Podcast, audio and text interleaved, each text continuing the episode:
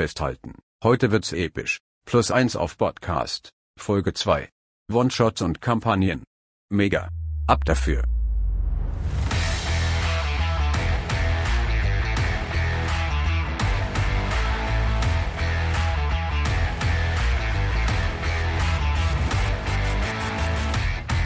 Moin und herzlich willkommen zur zweiten Folge von Plus 1 auf Podcast. Bei unserem Rollenspielstammtisch dreht sich alles um Pen-and-Paper-Spiele und dabei legen wir einen besonderen Fokus auf das Thema Horror. Wir sind Arne. Hallo. Und ich bin Maurice. Heute werden wir One-Shots und Kampagnen als Spielformate vergleichen und die Vor- und Nachteile besprechen und wir machen uns auch ein paar Gedanken darüber, das ideale Format für das eigene Abenteuer zu finden. Genau, denn manche Abenteuer oder manche Themen bieten sich vielleicht für das eine Format mehr an als für das andere. Und wo wir von herausfinden sprechen, während wir das hier gerade aufnehmen, geht unsere erste Folge an den Start. Yeah! Yay! Und wir haben da noch eine ganz wichtige Sache vergessen, die wir jetzt gerne nachholen möchten. Das war mir ein bisschen unangenehm. Wir haben nämlich in der letzten Folge vergessen, ein riesengroßes Dankeschön an unseren Freund Magnus äh, in den Äther zu schicken. Genau. Der hat nämlich das schöne Logo für unseren Podcast illustriert. Und äh, Magnus ist nicht nur ein super Typ, sondern auch ein super Illustrator, Grafiker und Miniaturenbemaler. Und äh, wir verlinken unter dieser Sendung und äh, unter allen, die kommen werden, einfach immer mal schön fleißig seinen Instagram-Kanal. Und äh, den müsst ihr euch einfach mal angucken und Absolut folgen. Und, äh, verdient auch. Also die Miniaturen, das ist unfassbar. Wie kann man so gut Miniaturen malen? Grüße dann an dieser Stelle auch an Alexander, der sich privat zwar so gar nicht für Rollenspiele interessiert, aber hier trotzdem gerne als Sprecher bei uns mitarbeitet. Vielen Dank, ihr Sch Dann geht es jetzt ab ins Thema. Dann starten wir jetzt einfach mal mit den One-Shots. Und äh, wenn wir uns bei Begriffen aus der Bücherecke mal bedienen wollen, dann könnte man jetzt einfach sagen, dass der One-Shot vielleicht eher die Kurzgeschichte ist, während die Kampagne dann den dicken Roman darstellt oder die Romanreihe. Ja, finde ich, ist eigentlich ein gutes Bild. Und wir definieren ein One-Shot als ein einzelnes Abenteuer, das in sich abgeschlossen ist und nicht auf spezifischem Vorwissen basiert. Da sind natürlich Ausnahmen möglich. Was es dann ein bisschen knifflig macht, der Begriff One-Shot wird auch für Abenteuer benutzt, die man nur in einer einzigen Sitzung spielt. Die kann dann auch mal länger dauern. Ich glaube, auf Cons und auch das ein oder andere private Mal sind das dann auch gerne mal acht Stunden oder länger. Ist mir noch nie vorgekommen. Kaum. Ein One-Shot, sagen wir jetzt, ist ein einzelnes Abenteuer, das in sich abgeschlossen ist und wofür man kein spezifisches Vorwissen braucht. Da kann man einfach so reinspringen. Gleichzeitig wird der Begriff aber auch für Abenteuer benutzt, die man in nur einer einzigen Sitzung spielt. Die kann dann natürlich auch mal ein bisschen länger dauern. Einzelne Abenteuer, die in vielleicht zwei bis fünf Sitzungen gespielt werden, werden auch als One-Shots manchmal bezeichnet. Da gibt es aber auch den Begriff Few Shots. Und wenn man sich also für einen One-Shot verabredet, sollte man vielleicht miteinander klären, was genau gemeint ist, nicht, dass es da da Missverständnisse gibt. Also ohne groß drüber nachzudenken, würde ich in meinem Sprachgebrauch immer nur zwischen dem One-Shot, also dem einen abgeschlossenen Abenteuer und der Kampagne unterscheiden. Ob der One-Shot dann jetzt an einem Abend durchgespielt ist oder das halt zwei oder was weiß ich, sieben Abende dauert, das muss man halt, ja, vielleicht, wie du schon gesagt hast, vorher am besten klären oder halt über, drüber sprechen, was, was macht man halt. Ja, ich selbst habe den Begriff One-Shot auch eigentlich nur für so Einzelsitzungen kennengelernt. Also man trifft sich einen Abend und das ist dann One-Shot. Dass man damit auch Abenteuer meinen kann, die man vielleicht so an einer Handvoll Termine durchspielt, das kam dann irgendwie später. Aber ich finde das halt interessant, dass dann Begriffe auch immer noch sehr unterschiedlich verstanden werden. Ne? Also so ganz eindeutig ist es dann selten. Gleichzeitig müssen aber auch nicht alle Abenteuer, die in einer Sitzung gespielt werden, dann auch wirklich reine One-Shot sein, weil man könnte auch eine Kampagne spielen, die aus mehreren Episoden halt besteht, die vielleicht nur lose verknüpft sind durch irgendwie einzelne Elemente, sei es halt ein wiederkehrender NSC oder das alles in der gleichen Stadt spielt oder wie auch immer. Ja, das stimmt. Und was wäre denn mal ein gutes Beispiel für so einen typischen Horror-One-Shot, um mal so zu unserem Grundthema zu kommen? Ich denke, dass äh, die berüchtigte Nachlassverlese, wo dann äh, irgendwie ein entfernter Erbonkel äh, irgendeine Merkwürdigkeit hinterlässt, die aufgeklärt werden will. Ja, oder die Charaktere sind irgendwie zu einem Galaabend irgendwo eingeladen und dann Oh ja, stirbt da genau. einer oder was weiß ich, oder werden halt, oder sind zu einem, zu einem Job halt zusammengerufen worden und äh, dann erfahren sie halt von irgendeiner Bedrohung Ja. und müssen glaub, diese verfolgen und ausschalten. Shadowrun ist da ein Vorteil, ne? Mit dem Mr. Johnson hast du eigentlich so das perfekte One-Shot-Setup Für irgendwie. die Leute, die es nicht kennen, Shadowrun, naja, Cy Cyberpunk ist es, ne? damit hat man es, glaube ich, schon eigentlich abgefrühstückt, das, das, das Ja. Thema oder einsortiert. Du spielst halt äh, Charaktere, die sich in den sogenannten Schatten halt bewegen, im Untergrund arbeiten. Und in der Regel beginnen die Abenteuer damit, dass du von einem Auftraggeber, der seinen Namen nicht nennen will und dann immer nur als Mr. Johnson bezeichnet wird, äh, halt angeheuert wirst, dann welchen Auftrag auch immer zu erfüllen. Genau. Ne, Der hat dann meistens eigene Motive und äh, das Klischee ist dann immer, dass man schon erwartet, dass er einen am Ende betrügt oder man irgendwie doch äh, aufs Kreuz gelegt wird. Ne? Gut. One-Shots mal so ein bisschen äh, versucht zu definieren, aber äh, man könnte jetzt ja mal gucken, äh, es gibt ja mal die Spieler und auch die Spielleitersicht und äh, ich denke, da gibt es ja den einen oder anderen Vor- oder auch Nachteil, den man sehen kann beim Format One-Shot. Wie sieht's denn da bei Spielleitern aus? Ein Vorteil ist sicherlich, dass du dich in der Spielrunde als Spielleiter auch abwechseln könntest. Es gibt ja Runden, die haben vielleicht mehrere Leute am Tisch, die sagen, ich wäre gern der Spielleiter. Dann hast du vielleicht Runden, da muss man eher äh, drum kämpfen, wer jetzt denn den nächsten Spielleiter macht und das Abenteuer Mhm, vorbereitet. Und bei dem One-Shot ist es dann vielleicht sogar noch einfacher. Dann, Ja. dann könnte dieser Spielleiterposten halt irgendwie abwechselnd gemacht werden. Oder vielleicht hast du sogar gerade eine lange Kampagne gespielt und der Spielleiter der Kampagne sagt dann, ah, ich habe keinen Bock mehr, äh, mach jetzt mal jemand für ein, zwei Abenteuer, vielleicht Mhm, mal jemand anderes genau. den Spielleiter oder man spielt das mal, äh, oder der, der, der Spielleiter macht einfach mal Pause während der Kampagne. Ja, dann spielt ja. man einen One-Shot und dann geht es in der Woche darauf mit der Kampagne weiter. Genau. Ich denke, dass One-Shots auch eine gute Methode sind, um neue Systeme sich mal anzugucken und zu schauen, ob die vielleicht für das eigene größere Abenteuerprojekt taugen. Weil wenn das dann irgendwie so ein 300-Seiten-Ding ist, will man das ja vielleicht nicht komplett durcharbeiten, um dann nur festzustellen, ja, irgendwie, das ist doch nicht so ganz meins. Ja, oder nicht nur deins, dann sagst du vielleicht als Spielleiter, ach, jetzt habe ich gemerkt, das macht mir irgendwie keinen Spaß. Oder du als Spielleiter bereitest dann sehr lange und intensiv die Kampagne vor oder ackerst Ja. dich durch wie viel Quellbücher auch immer und dann merkt man am Tisch halt, dass die Spielrunde irgendwie so, oh nee, irgendwie Ja. äh, Cyberpunk, jetzt das Beispiel von eben, Cyberpunk ist irgendwie doch nicht unseres oder haben wir uns irgendwie ganz anders Oder vorgestellt. der Würfelmechanismus gefällt nicht. Das kann ja auch manchmal so was ganz Banales sein, ne? Ist auf jeden Fall gut, halt mittels eines One-Shots vielleicht Systeme, die man nicht kennt, auf diese Praxistauglichkeit hin zu Ja. überprüfen. Und Verlage sind ja schlau genug und bieten halt auch so Schnellstarter-Regeln, Genau. an, dass man es einfach Oder mal so Free macht. RPG Day, Abenteuer und solche Sachen. Genau, ne? dass man einfach mal reinschnuppern kann. Was sicher auch noch gut ist äh, an One-Shots ist, dass man die nutzen kann, um mal neue Spieler willkommen zu heißen oder überhaupt, wenn man vielleicht mal eine ganz neue Runde zusammentrommelt, um sich mal so ein bisschen zu beschnuppern und zu gucken, ob die Leute zueinander passen, weil das ist ja auch so ein Klischee schon fast, dass dann Spielleiter total euphorisch mit einer neuen Runde irgendwas vorbereitet und dann gibt es erstmal Probleme mit der Dynamik, weil halt die Leute unterschiedliche Geschmäcker haben. Und das ist ja dann immer schade um die ganze Arbeit. Und damit man da dann nicht ins Straucheln kommt, kann man sicher einfach mal einen One-Shot spielen, um zu schauen, wie es denn so harmoniert. Ne? Ja, oder der Spielleiter bereitet halt schon eine weltumspannende Kampagne vor und dann hat man zwei Spielabende mit dem neuen Spieler am Tisch, der zuerst sagt, ja, ich bin Feuer und Flamme für die Runde, ich mache auf jeden Fall mit. Genau. Und dann kommt er zweimal und dann meldet er sich vielleicht wieder ab. Mhm. Dann hat eventuell der Spielleiter auch dann so diese Hürde zu nehmen, na gut, wie schreibe ich jetzt quasi den Charakter wieder aus der Geschichte? Ja. Und gut, das kriegt man sicherlich auch noch gut hin. Ja, wenn du viel Story aufhängst an den Charakteren, dann ist es halt blöde, wenn dann einer von vieren, an dem dann ein Viertel der Kampagne quasi hängt, dann weg ist. Ne? Ich meine, das macht man idealerweise auch nicht so, nur da ist dann der One-Shot natürlich gut. Und es kann natürlich auch sein, dass du als Spielleiter vielleicht neu in deiner Rolle des Spielleiters bist, dass du das Spielleitersein erstmal ausprobieren Ja, möchtest. guter Punkt. Nicht, um einfach nur zu gucken, kann ich Spielleiten, weil jeder kann Spielleiten. Äh, Aber halt auch einfach, das vielleicht so ein bisschen zu üben.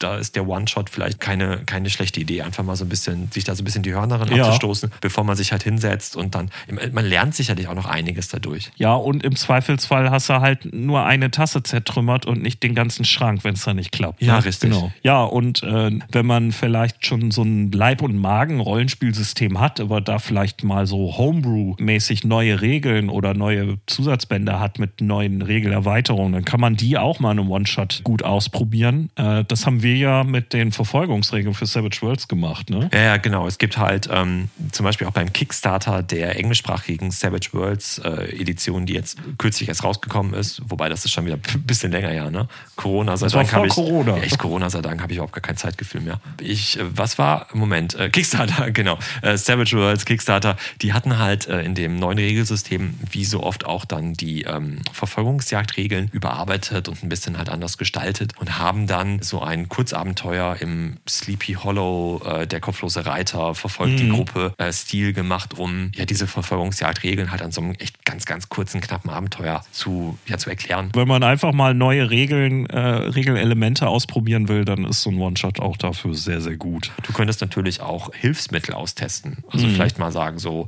was ja im Grunde sehr aufwendig ist, äh, mit Musik zu arbeiten, sich vorher irgendwie eine Playlist zu kuratieren und schöne Sachen rauszusuchen, die dann auch passen. Also auch mit Musik zu arbeiten, das muss man ein bisschen ausprobieren und vielleicht bietet ja. sich da der One-Shot halt auch an. Vor allen Dingen mit Blick auf die Runde, weil man kann ja sicher im eigenen Kämmerlein auch äh, atmosphärische Sachen finden, aber was mit der eigenen Runde gut klappt, das ist ja dann auch immer von Fall zu Fall unterschiedlich. Ne?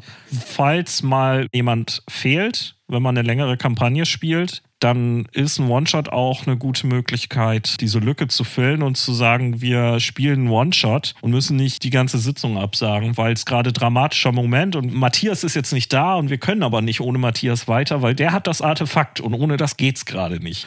Und man kann natürlich dann eben auch äh, mal andere Spielarten ausprobieren. Man kann dann mal, wenn man sonst D&D oder andere Kampf- und Actionsysteme eher äh, frei, ne, Theater of the Mind mäßig spielt, dann kann man es mal mit Bodenplänen und Miniaturen und das ist dann genau wichtig, wer wie weit steht und wer kriegt eine Gelegenheitsattacke und wer nicht. Und da kann man dann ja auch mal mit experimentieren, ob das vielleicht auch mal Spaß äh, macht. Ein anderer Vorteil für One-Shots ist sicherlich halt auch, dass du weniger ja, ich würde sagen, doch weniger Zeit in das Worldbuilding halt steckst, also in das Ausgestalten der Spielwelt, weil du viele Dinge vielleicht einfach voraussetzen kannst an dem Tag. Ja, ich denke, da, das ist auch okay, dass man dann mit Abziehbildern, äh, Klischees oder äh, sowas arbeitet, weil das ist dann okay. Man ist ja nur kurz drin und muss nicht irgendwie ganz feine Nuancen ausarbeiten. Ne? Für den One-Shot ist es dann okay, solche Dinge einfach auszublenden oder ja gar ja. nicht drauf einzugehen. Ja, da, da, willst du ja eigentlich die Highlights dann auch haben. Ne? Nachteil kann das aber auch werden werden, wenn du halt ein investigatives Abenteuer zum Beispiel als One-Shot vorbereitest, wo du dann vielleicht als Spielleiter doch deutlich mehr Arbeit reinsteckst, weil du willst halt äh, hier einen Hinweis verstecken, da einen Hinweis verstecken und machst dir Ewigkeiten Gedanken, wie könnten die Spieler jetzt rausfinden, wer der Mörder war oder ja. wer der äh, dann doch irgendwie zu einem Kult gehört, die das äh, Monstrum, den Dämon irgendwie heraufbeschwören wollen. Das heißt, da kommt doch viel Gehirnschmalz vielleicht vorher schon zusammen oder fließt da halt rein und dann ist aber die Spielzeit dann doch am Ende vielleicht, weiß ich nur, vier Stunden und du hast dann drei Wochen lang Arbeit reingesteckt. Gut, also das wäre ein Extremfall, aber ja, äh, das stimmt, das kann passieren. Ja gut, wenn wir mal jetzt auf Nachteile gucken, da fällt mir auf jeden Fall auch noch einer ein, nämlich man hat eher simple Plots, auf die man sich beschränken muss, weil man will es ja in vielleicht einer Sitzung oder zumindest in einem kleinen Zeitfenster durchspielen und dann kann man eben nicht so ein episches Ding mit äh, 120 NSCs und irgendwie drei Zeitebenen ausbreiten, weil das klappt einfach nicht. Das kannst du dann zeitlich nicht schaffen und das wird dann auch einfach zu viel. Ne? Oder auch so weltumspannende Abenteuer. Mhm. Ich meine, das kannst du im One-Shot vielleicht auch hinkriegen, wenn du sagst, so jetzt hier die erste, der erste Teil, der erste Akt spielt jetzt in Chicago und dann findet ihr raus, was weiß ich was, zack, auf geht's nach Europa und dann schnippt man, ist ja. halt einfach in Europa. In 16 wie 10 Tagen um die Welt. Ja, zum Beispiel. Und ähm, dann geht es jetzt auch nicht darum, innerhalb des One-Shots sollte man dann nicht irgendwie stundenlang sich damit beschäftigen. Haben wir genug Geld für die Flugtickets? Wo kriegen wir die denn jetzt her? Wer bucht die denn und was weiß ich was? Dann ist einfach, man ist dann in Europa. Zack, genau. steigt aus dem Flugzeug aus und ist da richtig. oder so. so. Da muss ich so ein bisschen so an die Indiana Jones-Filme denken. Ja, die halt das ja genau richtig. Ja, ne? Und dann siehst du halt so diese, diese Karte eingeblendet und dann die, die ja. rote Linie fährt so entlang, wo das Flugzeug gerade fliegt. das ist auch so ein Traum von mir, wenn ich mal so einen, so einen Spielleitertisch mit äh, Plasma-Bildschirm drin habe, dass ich dann sowas live machen kann, um das abzuwürgen. Nein, wir spielen jetzt diese Reise nicht aus. So ding, ding, ding, ding, ding, jetzt seid ihr in Nordafrika. Zack, weiter geht's. Was sicher auch noch äh, reinspielt, ist bei einer Kampagne, also jetzt gerade aus Spielleiterperspektive, da weiß man dann, wer die Spielercharaktere sind, ne? Was die für einen Hintergrund haben, was die können, was für Connections die haben. Und beim One-Shot vor allen Dingen, wenn du mehrere vielleicht in kurzer Zeit spielst, dann musst du dich immer neu einstellen. Vielleicht sind die dann auch nicht so wichtig, weil du spielst ja immer nur ein Abenteuer, aber das ist dann vielleicht auch echt so ein Wust und dann ist das Schwierige halt, die auch gezielt anzuspielen, weil du dir dann nicht merken kannst, ach ja, der hat ja diesen einen Nachteil, der hat ja Höhenangst, da kann ich jetzt ja was Schönes bauen. Zumindest mir fällt das auf jeden Fall schwer mit einem One-Shot, mir dann auch zu merken, was haben die Spielercharaktere für Eigenschaften, wie kann ich die irgendwie jetzt vielleicht in der Situation gut anspielen. Wir hatten eben das Thema Weltenbau und da gesagt, dass es ja eigentlich auch ein Vorteil ist, dass man da nicht so viel Zeit reinstecken muss. Aber für manche Spielrunden ist vielleicht genau das der Nachteil, dass der Spielleiter unbedingt seine tausend Ideen, die er hat, gerne als Kampagne halt dann ähm, vorbereiten und am Tisch ausspielen möchte und die Spieler am Tisch auch Spaß dran haben, halt äh, sich mit, mit dem Spielleiter zusammen halt im Weltenbau zu ergehen. Ja. Und dann bist du halt mit einem One-Shot, der dann ein Abend oder was weiß ich, wie viel weniger Abend dann halt geht. Zack, neue Welt, neue Welt, neues Setting. Und manch anderer will dann vielleicht dann doch lieber intensiv äh, in die Welt eintauchen. Ja, äh, das haben wir ja letzte Folge auch gesagt. Ähm, man ist als Spieler ja immer ein kleines bisschen auch Mitregisseur, ne? Selbst ja, in genau, Systemen, genau. die jetzt nicht explizit Erzählrechte groß einräumen, man gestaltet das ja irgendwie mit. Ja, äh, wo wir dann von Spielern reden, jetzt haben wir Spielleiter Vor- und Nachteile uns angeguckt. Äh, wie sieht es denn da aus Spielersicht aus? Wir haben häufig gesagt, dass man als Spielleiter oder als gesamte Gruppe halt dann Systeme und so weiter ausprobiert. Zum Beispiel könnte der Spieler selber auch Sachen ausprobieren, zum Beispiel äh, das Rollenspiel an sich, wenn er da noch ganz neu drin ist. Genau. Oder alte Hasen, die immer den Fighter spielen bei D&D können sagen, so, wisst ihr was, Leute, heute spiele ich mal den Magier. Richtig. Oder dann den schlauen Professor bei Cthulhu, weil ich sonst immer den, weiß ich nicht, Holzfäller hatte oder so. Oder auch mal höherstufige Charaktere. Wir hatten bei D&D irgendwann mal gesagt, ey, wir fangen jedes Mal mit Level 1 an und ja, das ist ganz witzig, aber wir kommen in unseren Kampagnen, das ist nämlich ein Problem in unserer Gruppe damals gewesen, dass wir Kampagnen einfach nie zu Ende gespielt haben und immer wieder mhm. abgebrochen haben oder die Gruppe sich anders zusammengesetzt hat. Irgendwann hatten wir mal gesagt, komm, wir spielen jetzt mal einen One-Shot oder fangen eine Kampagne neu an aber nicht mit Level 1 Charakteren, sondern mal mit Level 15 Charakteren. Ja, das ist mal eine Ansage. Ja. Ich glaube, das geht aber auch den meisten klassenbasierten Systemen so, dass, dass die auf den niederen Stufen anfangen und auch enden. Das sind die wenigsten Spiele, die da äh, auf natürlichem Wege so weit kommen. Aber du könntest natürlich auch sagen, so komm, wir spielen jetzt mal die Bösen. Zum mhm. Beispiel irgendwie eine Gruppe Goblins oder sowas. Ja, genau. Da hat Pathfinder auch eine ähm, sehr erfolgreiche oder ich glaube sogar auch sehr beliebte Serie äh, Free RPG Day Abenteuer, die alle aus Goblin Perspektive spielen. Und ich glaube, das sind mittlerweile sechs Stück oder so. Okay. Das ist quasi so ein inoffizieller Adventure Path, wo man dann auch einfach mal dann Scheiße bauen kann, so richtig. Nachteil, denke ich, aus Spielersicht kann ein One-Shot sein, weil der Spielercharakter ähm, im Zweifelsfall eben nicht so wichtig ist und ähm, vielleicht auch einem total egal ist, gerade wenn man eben mit vielleicht vorgefertigten Charakteren spielt, um Zeit zu sparen, dann hat man da als Spieler natürlich wenig Bezug zu und dann ist einem das auch vielleicht einfach nicht wichtig, äh, ob der jetzt leidet oder stirbt und ähm, dann muss man echt so ein bisschen gucken, dass man dann nicht einfach nur so Quatschaktionen macht. Äh, ja, dann werfe ich mich da jetzt auf die Bombe äh, und dann könnt ihr drei ja wenigstens dann weiter und irgendwie das Ende der Welt aufhalten. Wenn man den dann selbst erstellt hätte, den Charakter oder es eine Kampagne wäre, würde man das vielleicht nicht unbedingt machen. Ne? Ja, das stimmt schon. Wobei ich für mich sagen muss, ich spiele eigentlich immer gerne neue Charaktere und sehe da auch so eine kleine, schöne Herausforderung, mich mal so wieder neu reinzufuchsen und zu denken, hm, wie tickt der Charakter jetzt wohl? Ja. Mit einem Grund auch, warum ich auch gerne Spielleiter bin. Mhm. Aber du hast schon recht, die emotionale Bindung zum eigenen Spielercharakter wird natürlich dann umso stärker, je häufiger oder natürlich je länger du ihn halt spielst, klar. Ja. Und dann ist es noch umso dramatischer dann, wenn du dann vielleicht doch sagst, okay, ich werfe mich jetzt auf diese Bombe. Ja, genau. Ja, wo wir schon von Charakteren reden, müssten wir vielleicht mal überlegen, ob Charaktere generell in Rollenspielen im One-Shot irgendwie vielleicht besonders sind in irgendeiner Form. Du hast es eben schon fast gesagt, als du von den vorgefertigten Charakteren sprichst oder ja. gesprochen hast. Bei Kampagnen werden die bestimmt bei manchen Kampagnenbänden auch irgendwie mit angeboten. Aber ich glaube, das ist ja eher so ein Ding von Kaufabenteuern oder halt auch gerade speziell auf äh, bei, bei Conventions, wenn man halt nur so ein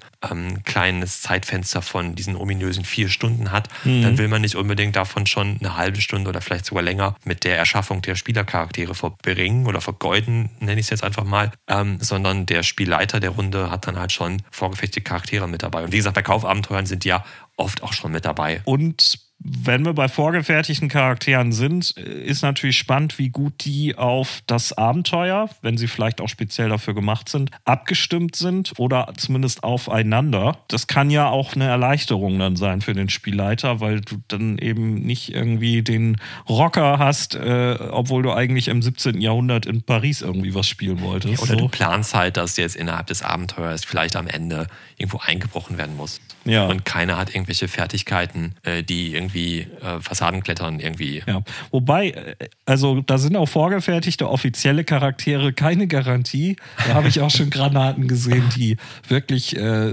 nicht, also nicht optimiert auch im Spielleitersinne waren. Die waren einfach nur da, aber nicht gut. Also im Idealfall, wenn der Entwickler der vorgefertigten Charaktere das richtig macht, sollten die halt irgendwie auf die Geschichte halt schon abgestimmt sein. Und dann wird es dem Spielleiter halt was erleichtern. Und vielleicht ein blödes Wort, aber dann hat der Spieler halt auch vielleicht mehr Kontrolle über das Geschehen. Insofern, als dass er halt sicher gehen kann, wie gesagt, dieses ja. Fassadenkletterbeispiel, dass die werden das schon schaffen, da einzubrechen. Und wenn die, wenn das von den Charakteren keiner kann, dann kommen die Spieler vielleicht auch gar nicht auf die Idee oder sagen, ah nee, jetzt brechen wir da doch nicht ein, weil das können wir ja alle nicht. Oder vielleicht merke ich gerade beim Sprechen, vielleicht ist es so, sogar doch eher dann witzig, wenn die Spieler sich dann halt äh, viel mehr den Kopf zerbrechen müssen, um auf eine Idee zu kommen, wie kommen sie jetzt da rein, wenn nicht als Klar, Fassadenkletterer. Das ist sicher ein Balanceakt, aber ich sehe das auch nicht als Nachteil, wenn man dann als Spielleiter eine Vorauswahl treffen kann, weil du willst ja auch nicht die Zeit der Leute verplempern oder dass die sich dann irgendwas verrennen und dann geht plötzlich der, der, der ganze, äh, die ganze Energie der Szene flöten, weil die dann irgendwie nicht weiter wissen. Und wenn man das vielleicht verhindern kann, indem ein oder zwei Charaktere passende Sachen auch für diese Situation irgendwie als Merkmale haben, dann ist ja, glaube ich, niemandem irgendwie einen Schaden getan. Vorgefertigte Charaktere können natürlich auch eine schöne, spannende Herausforderung für die Spieler sein, wenn jetzt einer sagt, dass er halt auch mal Spaß dran hat, ähm, ein Konzept zu spielen, auf das er vielleicht selber gar nicht gekommen wäre. Habe ich schon erlebt, dass das dann ist, es gibt irgendwie vier Spieler und vier vorgefertigte Charaktere und man nimmt halt den letzten, der noch da ist. Denkt, also das kürzeste Streich was ist das denn? Ja, ja, genau. ja, und wo du sagst, so äh, Charaktertypen, die man sonst vielleicht nicht äh, spielen würde, Stereotypen und sehr übertriebene Charaktere, das haben wir ja eigentlich auch schon am Anfang mal gesagt. Äh, also Klischees sind okay im One-Shot, ne? Ja, Dass der dann doch, überzeichnet ist, der eigene Charakter, ähm, wenn man ihn dann vielleicht wirklich selbst erstellt oder einkriegt. Das nimmt man dann auch, glaube ich, eher hin und kann dann auch was mitmachen, weil dann hast du ja ein bisschen mehr Angriffsfläche, um den auch selber anzuspielen irgendwie. Ne? Ja, das stimmt. Wir hatten in einer Shadowrun-Runde, in der ich mal länger mitgespielt habe, hm, habe ich zu Anfang als Charakter einen Ork gespielt. Nee, Quatsch, einen Troll. Ein Troll war das, Ein Trollstraßensamurai. Ist das der, der im Lüftungsschacht hängen geblieben ja, ja, ist? Genau, genau. Ja. Und der war nicht so schlau. Da habe ich echt so ein bisschen Min-Maxing gemacht mit, der konnte halt nur kloppen und ballern und hatte echt nichts im Kopf. Du hast und, alles richtig gemacht. und aber so habe ich den halt auch gespielt, weil ich dachte ja. halt, ey, ganz ehrlich, ich habe Intelligenz 1, dann ist der halt Brothohl. Und dann spiele ich den auch Brothohl. Und weil das halt so ein 2,50 Meter großer Troll, ja, muss, muss Troll gewesen sein, 2,50 Meter großer Troll war, habe ich den auch mit so einer ganz tiefen Stimme gesprochen und so kratzigen Schmerzen am Ende schon im, im, im Hals immer gehabt vom Sprechen. Und das war so fürs erste Abenteuer noch witzig und im zweiten eigentlich auch. So und im dritten habe ich selber gemerkt, ich habe da gar keinen Bock drauf. Einerseits so diese, diese Flachpfeife halt zu spielen die ja. ganze Zeit, weil ich habe es auch wirklich versucht dann so darzustellen, wenn es ums Pläne schmieden ging und Shadowrun lebt ja davon, dass man halt einen Auftrag bekommt, dann stundenlang mit in der Gruppe halt dann überlegt, wie kommen wir in das Gebäude rein, was brauchen wir noch und Waffen besorgen. Und dann geht und, sowieso alles schief. Und ich habe halt bei diesem, äh, da geht eh alles schief, viel mit beigetragen mit meiner äh, Dummheit dieses Charakters und auch beim Pläne-Schmieden halt eher dann, glaube ich, für die anderen Spieler sehr nervige, dumme Kommentare bei eingeworfen, weil dieser Troll halt einfach die Pläne auch nicht verstanden hat. Und ich fand mhm. es dann interessant, den so zu spielen. Ich weiß nicht, ob die anderen das auch so interessant fanden. Auf jeden Fall habe ich dann irgendwann gemerkt, das liegt mir auch nicht so. da jetzt immer so äh, der Quertreiber zu sein in der Runde, weil nur weil ich halt den dummen Troll spiele. Ja. Und dann habe ich halt äh, einen anderen Charakter gemacht. Also es war ja dann auch kein One-Shot, ne? Insofern. Nee, genau, genau. Und deswegen erzähle ich es halt, äh, weil für einen One-Shot, quasi fürs erste Abenteuer, war das okay, da war das noch witzig. Aber als Episoden von Abenteuern, die wir dann ja erlebt haben, war es dann irgendwann nervig. Ja. Man muss sich halt überlegen, will ich das dann bei einer Kampagne jeden Abend dann mit verstellter Stimme halt sprechen? Mhm. Ja, das äh, wäre mir, glaube ich, auch zu viel. Ja, jetzt haben wir nochmal so ein paar Besonderheiten rausgestellt. Was können wir denn dann vielleicht zusammenfassen, so ganz allgemein zu One-Shots? Wofür bieten sie sich denn vielleicht ganz besonders an? Nächsten Monat ist Oktober, das heißt Halloween steht vor der Tür. Genau. Und ähm, das ist gerade, was so das, äh, die Horrorabenteuer angeht, ja auch so ein, so ein, so ein schönes Thema. Und ich finde, so, so Sachen wie Halloween dann oder auch Weihnachten oder so bieten sich One-Shots halt ganz besonders an. Ja, also so bestimmte Tage, äh, Jahreszeiten, da kann man, die kann man dann irgendwie nutzen. Weihnachten ja sicher auch nicht zuletzt, weil dann haben die Leute auch mal eher Zeit, äh, sich mal zu treffen. Ne? Ach, es gibt auch bestimmt viele Spielrunden oder Freundegruppen von früher, die dann irgendwie zur Weihnachtszeit mal wieder aufeinandertreffen und dann äh, Lust haben, dann äh, ein Brettspiel zu spielen oder halt dann sagen, hey komm, wir spielen mal wieder ein Rollenspielabenteuer. Mhm. Und dann bietet es sich natürlich an, halt einen One-Shot zu spielen und nicht irgendwie äh, die ersten zwei Seiten von einer 500 Seiten umfassenden äh, dicken Kampagne. Genau. Ja, auch so Rollenspiel-Wochenenden kriegt man ja trotz, äh, auch im fortgeschrittenen Alter irgendwie angeblich ab und zu mal hin. Da sind dann One-Shots sicher auch nicht schlecht, äh, wobei das dann vielleicht dann auch mal ein Abenteuer ist, was man dann irgendwie an anderthalb Tagen oder so durchspielt. Ne? Ja, zum vielgenannten Savage Worlds gibt es ja aber auch sehr One-Shot-taugliche Sachen, die aber eher nicht so viel Kampagnenpotenzial haben. Trailer Park Shark Attack werfe ich da ich mal in den mich nicht getraut, es zu sprechen. Das- Äh, da spielst So du halt die großartig. Bewohner eines amerikanischen Trailerparks, also so ein Wohnwagenpark halt. Und warum auch immer wird dieser plötzlich überschwemmt und im Wasser, oh Wunder, voll mit Haien. Und jetzt musst du halt als äh, sehr überzeichneter ähm, Trailerpark-Bewohner, ich glaube, da sind so vorgefertigte Charaktere wie der Elvis-Imitator, der, der, der, der Kiffer, die alte Omi, also so Crazy Cat Lady und was weiß ich. Und die müssen sich dann halt quasi zusammentun und gegen die Haie kämpfen. Und die Haie haben dann von Abenteuer zu Abenteuer, das sind so ein paar Settings quasi, die immer sich halt um das, den überfluteten Trailerpark drehen, aber die Haie haben dann mal, das sind mal Zombie-Haie, dann hast du mal Haie mit so äh, Laserkanonen auf dem Kopf und das ist totaler Unsinn, aber das klingt großartig. ziemlich spaßig so. Das kann man mal einen Abend spielen, aber da kannst du halt keine Kampagne von machen. Ja. Oder nur sehr schwer. Genau, irgendjemand sieht das bestimmt als Herausforderung an, äh, eine zu machen. Ja, wir haben in der ersten Episode ja auch Systeme mehrere angesprochen und da gibt es auch welche, die mehr auf One-Shots ausgelegt sind. Ähm, zum Beispiel Dread oder Ten Candles. Damit irgendwas Längeres zu spielen, ist, glaube ich, nicht, ist auch nicht Sinn der Sache dabei. Ja, gerade auch so Ten Candles, ne? wenn die letzte Kerze aus ist und dann ja eigentlich Ja, und der nächste Sitzung fängt wieder von vorne an. Ja, so Leute, wir haben mal wieder zehn neue Kerzen aufgetrieben. Ja. Äh, what? Ja, nee, ich glaube auch. Dass, ähm, also ich finde das auch interessant und toll, dass es eben Systeme gibt, die so speziell sind, dass man sie eben genau für One-Shots benutzen kann und vielleicht gar nicht so gut für andere Sachen. Dann haben wir jetzt schon ganz schön viel für den One-Shot zusammengetragen und gucken uns doch jetzt auch einfach mal die Kampagne ein bisschen genauer an. Das ist ja ein viel genutzter Begriff, der auch ein bisschen Historie hat. Aber eine Kampagne ist eine Serie von Abenteuern, die ähm, einem bestimmten Ziel folgen und äh, unter einem gemeinsamen Thema laufen. Die Kampagne hat einen festen Rahmen und in der Regel dann auch einen durchgängigen Cast der Spielercharaktere, die dann das von Anfang bis Ende durcherleben. Ja, und die Ereignisse der einzelnen Abenteuer oder der einzelnen Abschnitte der Kampagne haben in der Regel ja auch Einfluss und Nachwirkungen auf den, den, den Rest der Geschichte, die restliche Handlung. Der Begriff Kampagne jedenfalls geht auf die Wurzeln unseres Hobbys zurück, die im Wargaming liegen und äh, aus denen sich die frühe D&D-Szene entwickelt hat. Im Wargaming werden äh, und wurden früher ja auch schon äh, historische militärische Kampagnen nachgespielt von irgendwie Ero Eroberung von Napoleon oder irgendeiner der mittelalterlichen Kreuzzüge oder viele andere Konflikte.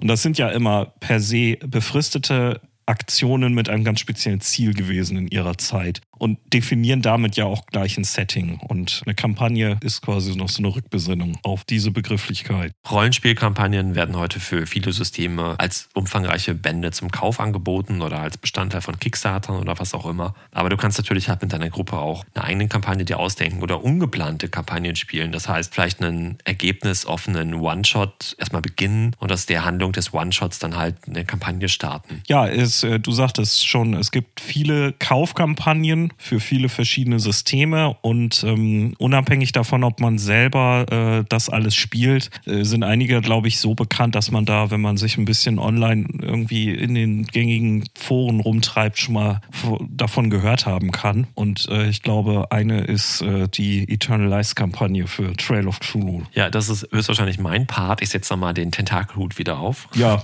gerne. Und berichte. Trail of Cthulhu ist ein äh, Cthulhu-iges Setting für das Gumshoe-System. Das haben wir in der letzten Folge auch schon mal kurz angesprochen. Auf Gumshoe generell werden wir auch künftig noch mal genauer eingehen. Und in der Kampagne spielt man ein Team von okkulten Ermittlern in den 30er Jahren und es geht darum, dass äh, zehn Jahre vorher schon eine andere Gruppe von Ermittlern versucht hat, einen Kult aufzuhalten, der wiederum einen Lovecraftschen Schrecken beschwören wollte. Und damals ist irgendwas schiefgelaufen und du sollst mit deiner Gruppe jetzt halt zehn Jahre später herausfinden, was damals passiert ist. Und Eternal Lies ist dabei eine Hommage an so klassische Call of Cthulhu-Kampagnen wie Horror im Orient Express oder Mask of Nyarlathotep. Das hatten wir auch letztes Mal schon ganz kurz angesprochen, dass es so die mit die klassischen und Kultkampagnen halt sind. Und auch bei Eternal Lies reist du halt um die ganze Welt, besuchst exotische Orte und musst halt Stück für Stück diese Geschehnisse von damals rekonstruieren und am Ende dann natürlich die Welt zu retten. Und nichts Geringeres, ne? Nee, aber das ist ja bei diesen Kampagnen dann in der Regel auch so. Ich habe das Buch hier im Schrank stehen und das ist mit 400 Seiten echt schon so ein richtig schöner, dicker Wälzer. Aber äh, wenn man die Geschichte auch nicht spielen will, das Buch an sich ist echt ein grandios gutes Beispiel dafür, wie man eine Kampagne schreiben kann.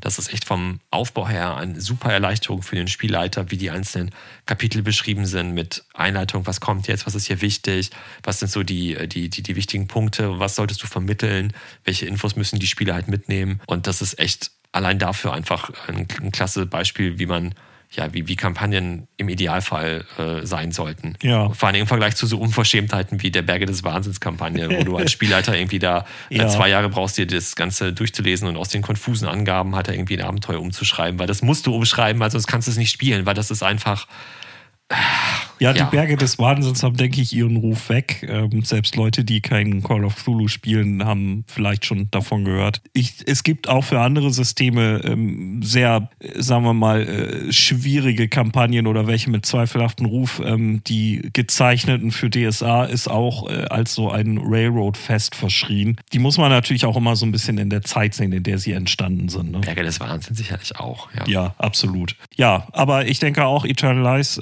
ähm, ist dann ein gutes Beispiel, äh, wie man es so machen kann, dass der Spielleiter dann auch informiert aus der Sache rausgeht. Was gibt es denn zu Kampagnen allgemein zu sagen? Wir haben vieles davon eigentlich schon auch äh, zu den, bei den One-Shots angerissen, weil das ja für, zumindest aus unserer Sicht äh, zwei Seiten der gleichen Medaille sind. Dass man eben vielleicht, wenn man mit einer neuen Gruppe anfängt, eben einen One-Shot macht und nicht unbedingt gleich in der Kampagne steigt. Und für eine Kampagne, wenn man eine beginnt, da bietet sich aus unserer Sicht eine sogenannte Session Zero sehr an. Das ist äh, etwas, was wir sicher auch nochmal in künftigen Episoden vorstellen werden. Also eine, einen ersten Termin Termin, wo man sich trifft, um noch nicht zu spielen, sondern der Spielleiter erstmal ein bisschen erklärt, was los ist, das wollen wir spielen. Vielleicht hat er auch so einen Primer äh, und ein Handout gebaut, vielleicht gibt es sie ja sogar von der Kampagne. Und die Spieler äh, können erstmal so ein bisschen reinkommen, bauen dann ihre Charaktere zusammen und man bereitet sich als sozusagen gemeinsam dann auf die Kampagne vor, anstatt dann jeder baut in seinem eigenen Kämmerlein einen Charakter und guck dann mal, wie es irgendwie passen könnte. Ja, und genau, ein Charakter, der dann am Ende vielleicht gar nicht zur Kampagne passt. Richtig, oder genau. Und Kampagnen sind sicherlich auch ideal für Weltenbastler und Spieler, die halt auch irgendwie Spaß haben, wie eben schon bei Eternal Lies gesagt, halt so eine weltumspannende Geschichte halt dann dazu spielen. Genau, da kann man dann so einmal die, die große Rundreise dann damit ermöglichen. Ne? Und grob unterscheiden kann man so zwischen epische Kampagnen und Kampagnen, die fast schon eher so abgeschlossene Episoden halt Ja. sind, die vielleicht noch durch einen roten Faden verbunden sind. Denn wir haben ja gesagt, eine Kampagne, sonst hast du halt einfach nur eine Anhäufung von Abenteuern, aber ein roter Faden muss halt schon da sein, der so diese Rahmenhandlung halt dann, ähm, dann irgendwie wiedergibt. Der Vergleich zu Fernsehserien bietet sich da, denke ich, an. Da kann man zum Beispiel, äh, zumindest Leute unseres Alters wissen noch, was Babylon 5 ist und Star Trek The Next Generation. Und äh, die liefen ja sogar auch äh, zumindest ein paar Jahre lang zeitgleich im Fernsehen. Und Babylon 5 ist äh, episch. Da musstest du zumindest in den ersten Staffeln, durftest du etliche Folgen nicht verpassen, weil du sonst nicht wusstest, was da mit Schatten und Wallonen los war.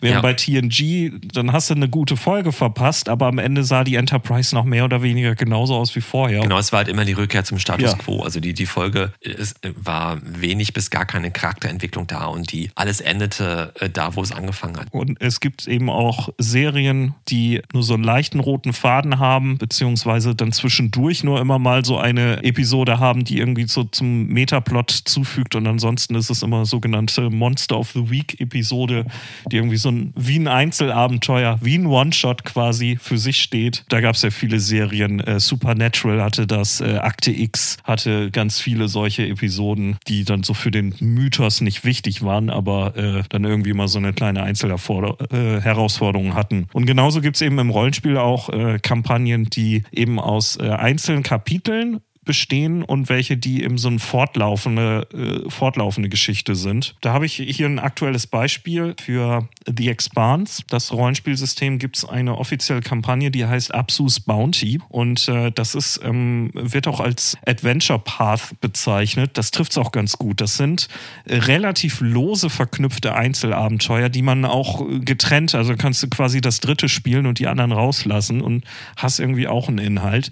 Alle hintereinander weg ergeben dann halt schon auch eine eskalierende Geschichte, aber ja, wenn dann das eine fehlt, äh, ist, fällt das Gesamtkonstrukt aber nicht in sich zusammen. Äh, ist auch ein schöner Ansatz, ja. Ja, und äh, ich denke, so eine, so eine epische Kampagne, die, da kann man fast eine beliebige D&D-Kampagne nehmen. Da fängst du halt als kleiner Prügel an und am Ende musst du die Welt retten. Da sind, glaube ich, dann viele, viele Sachen irgendwie im Gesamtkontext schon ganz wichtig. Ja, und die Kampagne bietet für den Spielleiter dann auch den Vorteil, dass du dich ja mit, mit viel detaillierteren Plots beschäftigen kannst. Du hast ja die Möglichkeit, viel mehr Nebenstränge einzuarbeiten. Oder halt, wenn dann an dem einen Abend dann, wir spielen Samstagabend und äh, ach, heute werden wir nicht fertig, ja gut, dann spielen wir halt nächste Woche weiter. Das du natürlich, so kannst du auch ein Abenteuer halt auf mehrere Abende verteilen, aber bei der Kampagne hast du mehr Zeit und ja, dich auszutoben. Als Spielleiter, aber auch als Spieler natürlich. Ja, und du kannst eben auch mal innerhalb einer Kampagne verschiedene Themen anschlagen. Ne? Vielleicht ist der Beginn eher dann so ein Mysterium und dann gibt es irgendwie eher Verfolgungsjagden und dann ist irgendwie Horror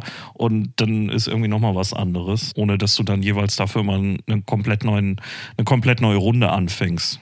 Und bei einer Kampagne hast du als Spielleiter natürlich auch viele Gelegenheiten für Wendungen und Überraschungen, die du halt schon vor langer äh, Hand einplanen und vorbereiten kannst, die dann natürlich auch für so ein Aha-Erlebnis bei den Spielern halt sorgen. Das kannst du natürlich auch beim One-Shot machen, aber dann ist es halt echt nur kurz und knapp immer möglich. Ja, aber da kommen wir dann auch äh, schon quasi zu den Nachteilen, weil das ist ja dann auch etwas, was gerne vorbereitet werden möchte. Und wir haben schon gesagt, auch ein One-Shot kann sehr vorbereitungsintensiv sein. Das gilt dann aber für eine Kampagne umso mehr. Vor allen Dingen eben, wenn es eine ähm, sehr storylastige Kampagne ist, wo du dann sehr viele narrative Stränge hast und dann ist wichtig, haben die Spieler diesen NSC dann und dann dort gesehen und diese Info erfahren. Das ähm, ist schon mal auch ein bisschen mehr, als man für äh, vielleicht einen One-Shot dann irgendwie auch vorbereiten und auf dem Schirm haben muss als Spielleiter. Ja, und dabei besteht immer das Risiko, dass die Runde dann doch irgendwann mal ins Leere läuft. Ja, genau. Und du bereitest halt dann Ewigkeiten halt deine Kampagne vor und dann zerbröselt die Gruppe dann vielleicht doch oder man trifft sich halt doch wieder ein halbes Jahr nicht, weil irgendwas vorgefallen ist oder man einfach keinen Termin findet. und man ist vielleicht auch selbst irgendwann überfordert oder gefrustet oder hat auch einfach keinen Bock mehr auf das Management, was man leisten muss. Das ist ja auch bei manchen Systemen mehr, äh, wenn du D&D spielst und vielleicht dann doch mal in diese mythischen zweistelligen Levelbereiche vordringst, dann musst du irgendwie viele Monster und Zauber kennen, sonst ist das einfach alles irgendwie nicht rund. Und ja, viele Call of Cthulhu Abenteuer werfen auch irgendwie mit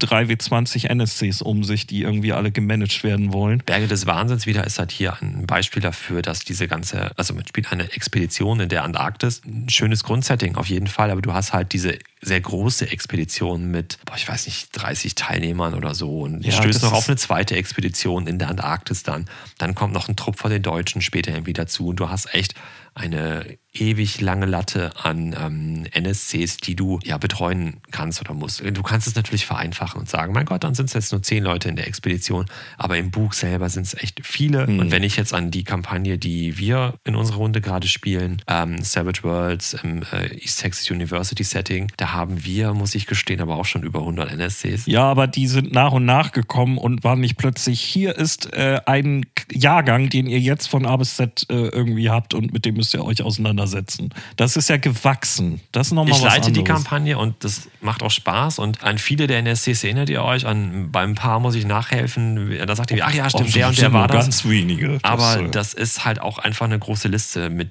der man da haushalten muss. Und da muss man auch schon irgendwie Bock drauf haben. Zumal du ja irgendwie so 30 Zentimeter hohe Stapel noch mit weiteren NSCs hast. Die wir Eventuell. habe ich äh, gehört.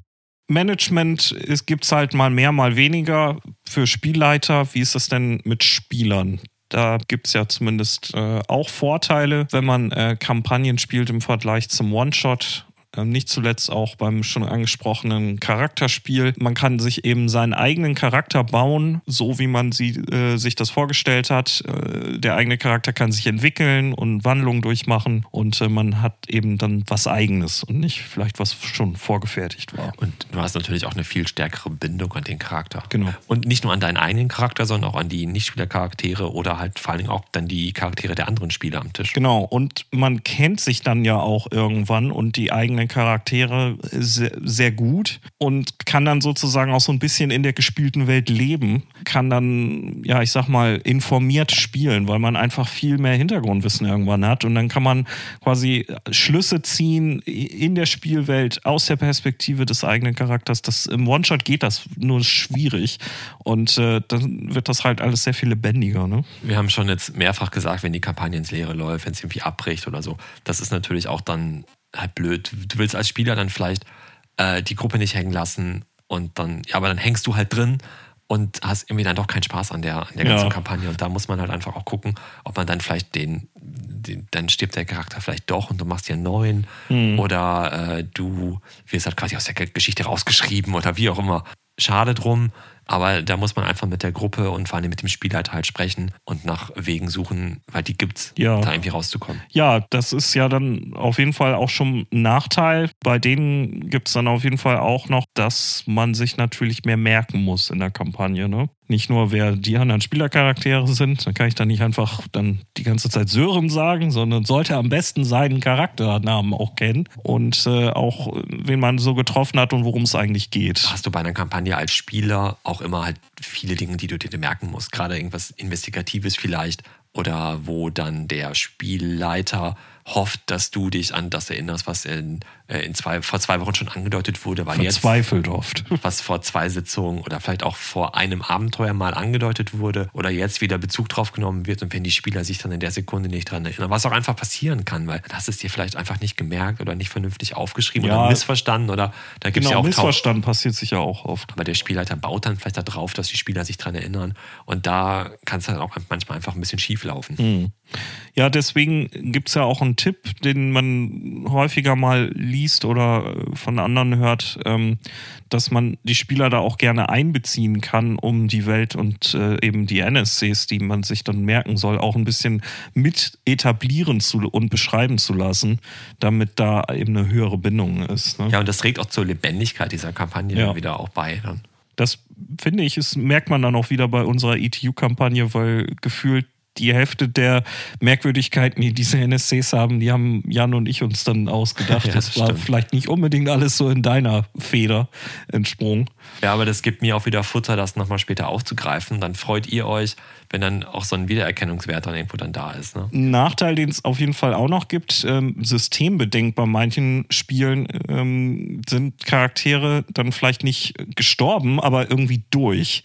Äh, Gerade Call of Cthulhu, das ist ja schon so ein Klischee, dass am Ende des Abenteuers sind alle tot oder verrückt. Und ähm, irgendwann äh, kann man so einen Charakter dann auch vielleicht verheizt haben. Und dann ähm, ja, ist das vielleicht ein Problem, wenn man dann eine Kampagne spielt, die eigentlich noch länger geht und man hat aber irgendwie das Limit erreicht. Ja, und wir hatten in der ersten Folge ja auch gesagt, was ist Horror eigentlich? Du könntest den Horror durch den Punkt Hilflosigkeit äh, im Angesicht der unbekannten, äh, des unbekannten Grauens halt dann auch ausdrücken und so halt zur Atmosphäre beitragen. Und wenn du jetzt im ersten Abenteuer halt irgendwie so den Taxifahrer spielst, der dann irgendwie in diesen Horror reingezogen wird und da was aufklärt und gegen das Monster kämpft oder gegen den Spuk und das auflöst oder eben nicht. Und dann geht es weiter mit dem zweiten, dritten, vierten, fünften Abenteuer. Und irgendwann bist du halt nicht mehr der Taxifahrer, der da irgendwie reingezogen wurde, sondern bist dann so ein Special Agent Monster Hunter direkt aus der Sonne. Ne? Und dann Ja. bist du halt äh, jetzt in, in, in, in äh, Fantasy D&D ähm, Sprech dann von Level 1 halt auf äh, Level 20 Fighter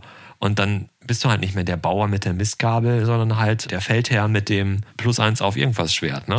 genau. Aber äh, ich meine, das ist ja aber auch in vielen Geschichten so, dass dann am Ende sind die Charaktere irgendwie um Fähigkeiten und Erfahrungen weiser geworden. Auf jeden Fall, aber das muss in der Kampagne halt vorher klar sein, dass du natürlich auch wächst. Ja. Also die, der, der, der Spielercharakter wächst mit dem, was er erlebt. Und dann ist die Kampagne am Ende vielleicht nicht mehr das, oder dann sind die Charaktere am Ende oder später in der Kampagne einfach nicht mehr die gleichen, die sie zu Anfang waren. Ja, äh, und ich würde sagen, wenn alle sich verändern, dann ist auch die ganze Kampagne anders. Und ist dann halt der Horror noch da? Ist es dann halt noch gruselig für den Charakter? Das ist sicher dann auch ein Anspruch, den man als äh, Spieler dann gucken muss, dass man ihn irgendwie ein bisschen erfüllen kann, dass man das äh, auch so ein bisschen mitträgt, äh, dass das vielleicht erhalten bleibt da sind wir eigentlich dann jetzt auch bei Charakteren. Gibt es Besonderheiten, was Kampagnen angeht und Charaktere, ähm, die man spielt und wie man sie erstellt? Also man nimmt idealerweise halt, wenn man seinen Charakter für eine Kampagne erstellt, ein bisschen Rücksicht auf das Setting, äh, die Gegebenheiten, auf die Gruppe allgemein. Ne?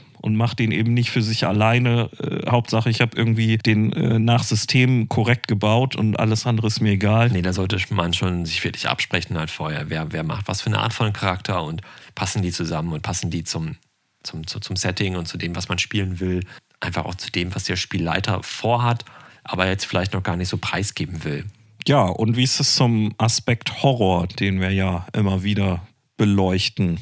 Da ist ja die grundsätzliche Herausforderung oder eine grundsätzliche Herausforderung, äh, die wir für uns schon mal so festgestellt haben, ist, äh, egal ob man jetzt einen One-Shot oder eine Kampagne spielt, wenn man ein sehr komplexes Regelwerk hat, dann ist es äh, schwierig, Stimmungen aufzubauen. Zumindest wenn nicht alle Leute wirklich Firmen sind. Und besonders beim One-Shot wird es dann eher knifflig, wenn man eben alle fünf Minuten irgendwas nachblättern muss. Das stimmt, da bieten sich natürlich leichtgängigere Systeme an oder einfach, äh, dass sich dann alle damit auskennen und dass du halt nicht für jeden zweiten Wurf erstmal nachschlagen musst, weil das ist einfach dann der, der Stimmungskiller. Also meiner Meinung nach sollte man das eh nicht. Äh, da sollte man als Spielleiter einfach ein Ruling anwenden und nicht das Regelbuch rausholen aus. Das ist wirklich irgendwie mega wichtig, aber genau, wenn man es per se vermeiden kann, ist das ja schon gut. Ein anderes Ding ist so Stimmungsunterstützer. Wir sagten ja schon Musik, Kerzen und solche Sachen. Kann in der Kampagne vielleicht auf dauerhaft auch eher schwierig werden, weil dann ist es eben nicht mehr neu, sondern vielleicht eher nervig. Ja, wenn du das auch in jeder Session anzündest. Ne? Also jetzt die Kerze in dem Fall, nicht das Buch. Das macht man ja nicht. Aber wie bei jedem Effekt hast du natürlich hier irgendwie sparsam und gezielt anwenden, so als. Äh als, als Regel. Im Idealfall dann nur da, wo es Sinn macht. Und wenn jetzt die Charaktere tatsächlich ins Spukhaus gehen, dann mach die Kerze an. Mhm. Aber wenn die Charaktere dann jetzt äh, jede Session ins Spukhaus gehen, okay, dann vielleicht jedes Mal an der Stelle zu sagen, so, na, ihr seid wieder im Spukhaus, jetzt machen wir die Kerzen an. Aber dann macht die Kerzen dann nicht an, wenn die in der Bibliothek nachforschen oder äh, im, äh, im, im, Hafen den, den Vorarbeiter irgendwie genau. befragen oder so. Und spätestens an der Stelle äh, ist dann recht sich auch, wenn man quasi nur einen Soundtrack, der irgendwie aus acht Stücken besteht hat und der dann in so einer Endlosschleife spielt, egal ob du in der Bibliothek oder im Spukhaus bist, das äh, ist dann irgendwann schwierig man kann in der Kampagne natürlich gerade beim Aspekt Horror sehr viel mehr entwickeln. Man kann ja sehr viel tiefgründigere Bedrohungen aufbauen und äh, man kann den Spielern dadurch, dass man da erstmal was aufbaut und ähm, gemeinsam erspielt, ihnen das dann auch wegnehmen oder es zumindest bedrohen. Ne? Da hast du ja dann was an Wert im Spiel, was du im One-Shot, da hast du ja gar nicht die Zeit, das aufzubauen. Nee, es wird umso dramatischer, je, je besser es aufgebaut ist und je mehr Bindung einfach von einem Spieler oder am besten so von allen Spielern halt an, an der Sache oder an dem Nichtspielcharakter oder wie auch immer halt dann liegen. Ja. Genau. Und so hast du natürlich auch in der Kampagne viel mehr Möglichkeiten halt Konsequenzen umzusetzen. Ne? Andererseits ist es eben auch sehr herausfordernd in der Kampagne dann Horror nachhaltig aufzubereiten und ähm, so auch spannend zu gestalten. Wenn man jetzt den D&D Dungeon Crawl nimmt, wo man quasi nur äh, interessante Monsterbegegnungen und Fallen von Raum zu Raum entwerfen muss, ist halt das äh, Gespenst im Spukhaus, äh, das kannst du nicht 18 Mal bringen. Das ist halt nur einmal wirklich gruselig. Und ähm, ich denke, da ist äh, der Anspruch, äh, den man dann als Spielleiter erfüllen muss, vielleicht auch ein bisschen höher. Man kommt natürlich immer darauf an, was man so für ein Thema spielen will, aber Horror langfristig aufrechtzuerhalten und gruselig zu gestalten, das so, puh, finde ich äh, nicht besonders einfach. Wenn man den Abend vorplant, überlegt man ja vielleicht auch schon, was schaffen wir heute Abend in unserer Session alles. Mhm. Und man hat ja vielleicht schon so eine Wunschvorstellung, so und an der Stelle, bis dahin möchte ich heute Abend gerne kommen mit der Geschichte. Dann dauert es dann doch länger, weil die Leute irgendwie äh, noch eine Pizza bestellen oder, oder keine Ahnung. Oder man ist viel schneller. Mhm. Und da ist es schwieriger, halt den Cut zu setzen. Ich meine, einen Cut kannst du immer setzen, kannst, na klar kannst du immer den Cut setzen, aber der ist dann vielleicht nicht so stimmig und atmosphärisch wie gehofft. Mhm. Und im Horrorabenteuer ist es natürlich dann schade, wenn du halt dann so die Prise Horror an eine Stelle gesetzt hast oder setzen willst und man kommt gar nicht erst bis es dahin oder irgendwie. Ja, oder du musst es dann unterbrechen, weil es einfach vielleicht zeitlich nicht mehr passt und dann nächste Mal, wie kommst du wieder rein? Weil die Stimmung dann nochmal neu aufzubauen, das ist nicht leicht. Das geht alles, ne? aber es ist halt einfach eine Herausforderung. Ja. Ne? Eine Herausforderung, der stellen wir uns jetzt auch. Und zwar mit dem Intermezzo. Wir spielen Netflix Roulette und äh, wir lassen uns mal einen Film vorschlagen per Zufallsgenerator oder eine Serie. Wir werden sehen, was dabei rauskommt. Oh, und dann überlegen wir uns mal, wie man das vielleicht auf eine Horrorgeschichte ummünzen kann. Und jetzt gibt's das Intermezzo. Herzlich willkommen bei unserem Intermezzo und wie schon angedroht, drehen wir jetzt mal das äh, Netflix Roulette. Wir sind auf die Internetseite realgood.com gegangen, gibt's auch in den Show Notes und da kann man ein Genre eingeben, das würfeln wir uns gleich aus. Dann haben wir den Haken gesetzt bei äh, Film sowie auch TV-Sendung. Man hätten noch die Möglichkeit, bei einer Bewertung IMDb bzw. Real Good eigene Bewertung, wie auch immer die zustande kommt, noch was einzustellen. Da setzen wir bei IMDb mal alles über 5, bei Real Good alles über 50, weil wir uns jetzt ja auch nicht ganz durch die schlechtesten Filme der Welt quälen müssen. Ja, wobei da schon ein paar Granaten bei sein werden. Ich bin auch jetzt schon gespannt. Das Ganze machen wir, um zu versuchen, einen Horrorplot zu improvisieren aus dem, was uns dieses Roulette ausspuckt. Wir werden deshalb nichts was schon im Horrorgenre dort einsortiert ist, äh, nehmen. Das überspringen wir und werden dann äh, dafür aus der Familienecke bis hin zum Sport alle möglichen anderen Sachen hoffentlich äh, erfolgreich zweitverwerten können. Ich habe ganz großes Vertrauen, das wird klappen. Die Auswahl der Genre ist hier auf acht Spalten und vier Zeilen. Nee, andersrum, ne? Ich komme da immer durcheinander, was was ist. Auf jeden Fall haben wir einen W4 und einen W8 und würfeln das jetzt und bestimmen so schon mal das Genre, um das so ein bisschen einzugrenzen hier. Alles klar, dann äh, leg doch mal vor und würfel mal eine Spalte aus. Die vier. Alles klar. Dann grenzen wir das schon mal ein auf Science Fiction oder auf Sport, Stand-up and Talk. Okay. Thriller oder Travel. Ja, genau. Und die letzten drei gibt's nicht, da müsste ich nochmal würfeln. So. Ha. Und wir haben Travel. Gottes Willen. Ja, dann. Spin the Wheel. Das ist jetzt wie bei einer Gaming-Show. Blinkende Lichter, das Publikum hält gespannt den Atem an. Ich habe Salt, Fat, Acid, Heat. Die Beschreibung sagt, Chef and Food Writer Samin Nosrat travels the world to explore four basic keys to wonderful cooking, serving up feasts and helpful tips along the way. Okay, das heißt, es geht um Salz und Fett und Säure und Hitze. Das äh, habe ich irgendwie auch schon mal im Zusammenhang mit Kochen gehört. Aber wenn ich das so äh, lese, da habe ich gleich äh, diverse Horrorszenarien vor Augen. Ohne da jetzt weiter draufgeklickt zu haben. Also der fährt höchstwahrscheinlich durch die Welt, lässt sich irgendwo bekochen oder schaut anderen Köchen auf die Finger, guckt sich an, was gekocht wird, lässt sich inspirieren und kreiert damit eigene Rezepte oder was auch immer. Es gab nur eine Season, aber IMDb sagt 7,7, das ist ja auch nicht so schlecht. So, aber ich habe äh, Salt, Fat, ACT, da denke ich sofort an äh, einen wahnsinnigen Koch, der vorgibt, für eine Dokumentation vor Ort zu sein und äh, natürlich dann die Leute, die er dort trifft, selber einkocht. Vielleicht bin ich ein bisschen Fight Club vorgeschädigt, was das jetzt angeht, aber ich habe diese Szene, wo die das Fett da von der Klinik klauen, direkt vor Augen. Und über den wird eine Dokumentation gedreht und die Charaktere, die Spielercharaktere sind dieses Fernsehteam. Ja, genau. Was den jetzt halt aufsucht und dann halt irgendwie auf die Spur kommt, dass der eigentlich so ein irrer Typ ist, der halt die Leute zerkocht. Ja. Und natürlich will der jetzt die zerkochen, dann wird das halt so ein ähm, ja, Isolation natürlich. Genau. Man ist bei dem auf seinem, seinem Landsitz halt irgendwo, Tür ist auf einmal abgeschlossen, die, das Fernsehteam kommt nicht mehr raus und dann äh, jagt er die halt durch das Haus und keine Ahnung. Ja, und wenn das an exotischen Orten vielleicht auch ist, weil die gerade in Asien unterwegs sind, dann spricht man auch nicht die lokale Sprache, man kennt sich nicht aus. Das ist dann natürlich auch ein Problem. Ne? Das ist gut, ja. Dann kann man auch nicht mal eben zur Polizei, weil die verstehen da nicht, verhaften einen vielleicht einfach mal auf Verdacht, weil man irgendwie so ein verrückter Weißhäutiger ist, der da äh, Probleme macht. Ist es sogar realistisch, weil Fernsehteams werden ja nur nach Bedarf äh, eingekauft und dann kann man sagen, ja, ne, das ist jetzt äh, für, für diese Woche euer Job. Ihr kennt den nicht, aber zack, hier sind die Papiere, los geht's. Genau, und dann ist der wirklich mitten im Nichts irgendwo am Arsch der Welt vielleicht. Ja. Äh, eventuell, wie du sagst, halt irgendwo, irgendwo in, in Asien, keine Ahnung, hat vielleicht seinen Landsitz irgendwo im Dschungel oder man muss halt mit so einem Eselskarren halt Gott weiß wo noch hin, Mhm. einem lokalen Führer, der auch nur ganz gebrochen Englisch spricht, den man selber kaum versteht, der bringt einen dann dahin und ist dann auch irgendwie weg und du ja, bist froh, dass du überhaupt dann da äh, den Landsitz gefunden hast und sowas. Ja, absolut. Oh, und dann, dann geht er noch mit dem Fernsehteam einkaufen, weil das ist so die erste Szene, die die halt drehen. Er erzählt so ein bisschen so, oh, oh, oh, heute kochen wir dieses und jenes. Und dann sagen, ja, voll gut, dann gehen wir erstmal auf den Markt mit ihm, fahren dann wieder doch mit dem Eselkarren, keine Ahnung, wieder in die Stadt. Und da sind alle Leute so ein bisschen panisch, wenn sie ihn halt mit den Amerikanern,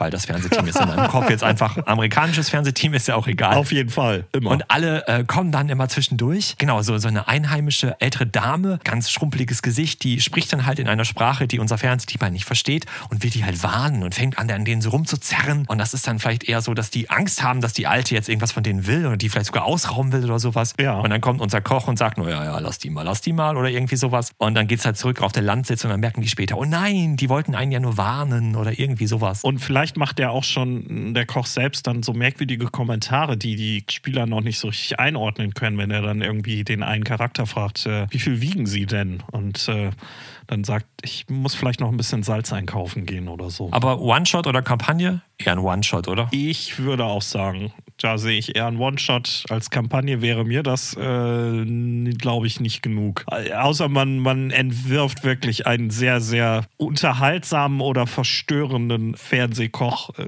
der das, das auch, äh, der genug Fleisch auf den Rippen für eine Kampagne hat. Sehr schön. Ja, vor allen Dingen, wenn der ja schon das 37. Fernsehteam verschlissen hat, dann wird irgendeiner höchstwahrscheinlich mal merken, dass man bei dem lieber äh, nicht drehen sollte. Alles klar. So, das war Salt, Fat, Acid, Heat. Ein One-Shot über eingekochte und versalzene Spielercharaktere. Zurück ins Thema. Ja, dann sind wir jetzt äh, zurück, haben uns noch einen Kaffee geholt, sind jetzt ein bisschen wacher als eben. Würde ich sagen, sprechen wir doch mal, was für Horrorthemen denn sich für was vielleicht besser anbieten.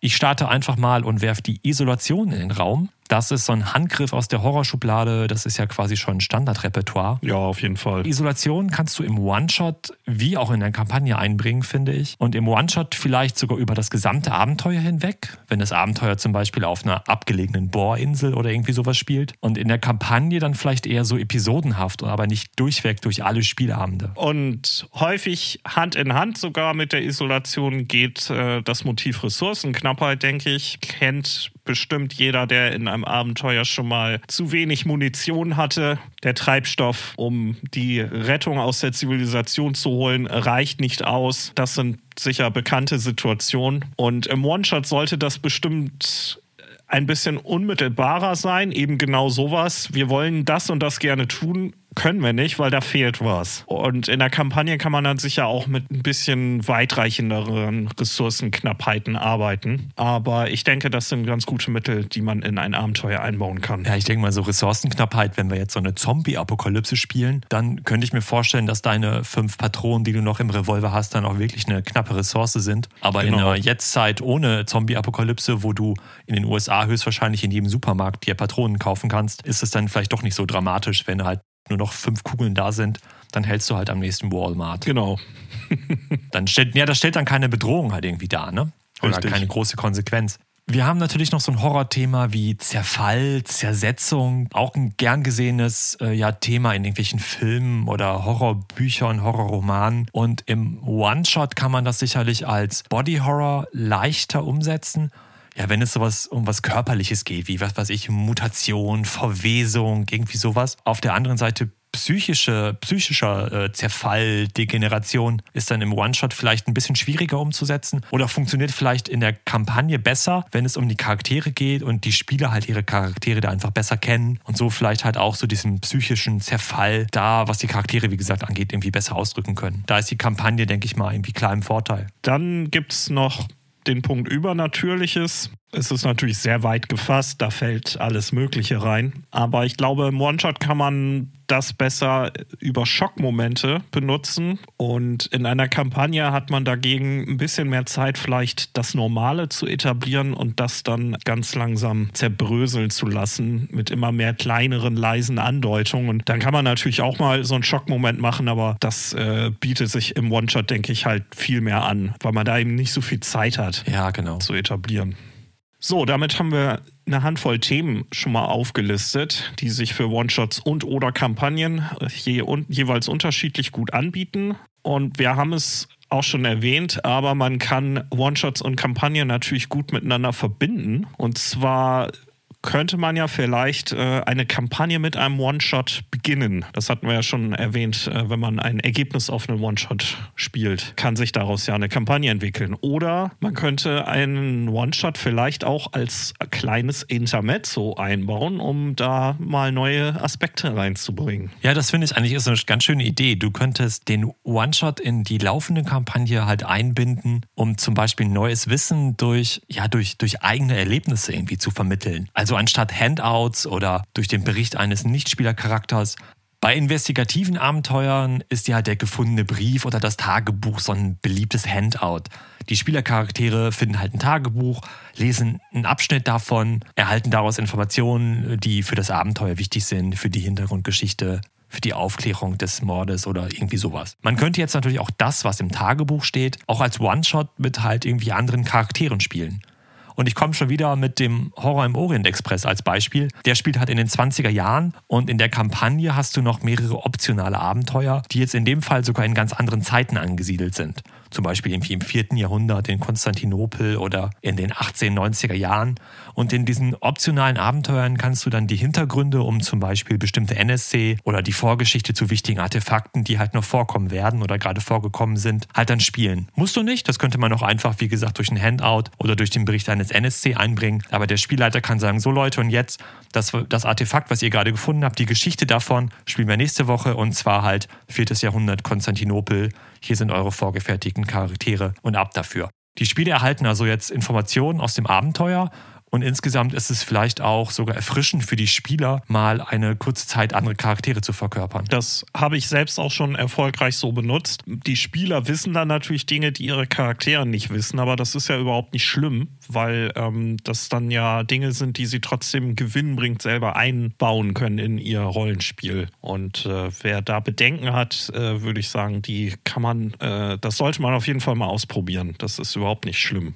Und man kann One-Shots auch nicht nur als Auflockerung zwischendurch benutzen, sondern ich denke auch wirklich gut, um gezielt eine Kampagne zu starten. Und zwar so als äh, Prequel. So äh, muss nicht zwingend was sein, was die Charaktere äh, der Kampagne selbst erleben, sondern vielleicht auch eben so eine Vorgeschichte. Und das ist äh, ganz nett, weil dann kann man mit einem One-Shot, gerade wenn man jetzt mit einer neuen Gruppe spielt, dann mal eben kurz testen, wie es funktioniert. Und wenn das dann alles klappt, dann haben die Spieler schon mal eine Idee von der Gruppendynamik, wie die anderen so drauf sind äh, und können dann äh, etwas informierter an den Bau ihrer Charaktere gehen und äh, dann kann man, glaube ich, äh, so ein bisschen warm gelaufene Kampagne sehr gut starten. Oder Spieler können vielleicht merken, na, der Charakter, die Idee, die ich hatte, das, das, das wuppt irgendwie nicht, das passt nicht, das zündet nicht, das passt doch nicht so in die Dynamik der gesamten Gruppe rein und sich dann vielleicht doch nochmal für vielleicht noch einen zweiten One-Shot, bevor man in die große Kampagne startet, dann einfach nochmal einen neuen Charakter machen oder, oder irgendwie Bei sowas. Systemen, die mechanisch ein bisschen komplexer sind, äh, ist das dann auch eine nette Gelegenheit, mal eine Klasse oder Fähigkeiten auszuprobieren, die man vielleicht nicht kennt, um zu gucken, ist das wirklich cool oder äh, hat das nur äh, toll ausgesehen, als der andere das gespielt hat und für mich ist das doch nichts.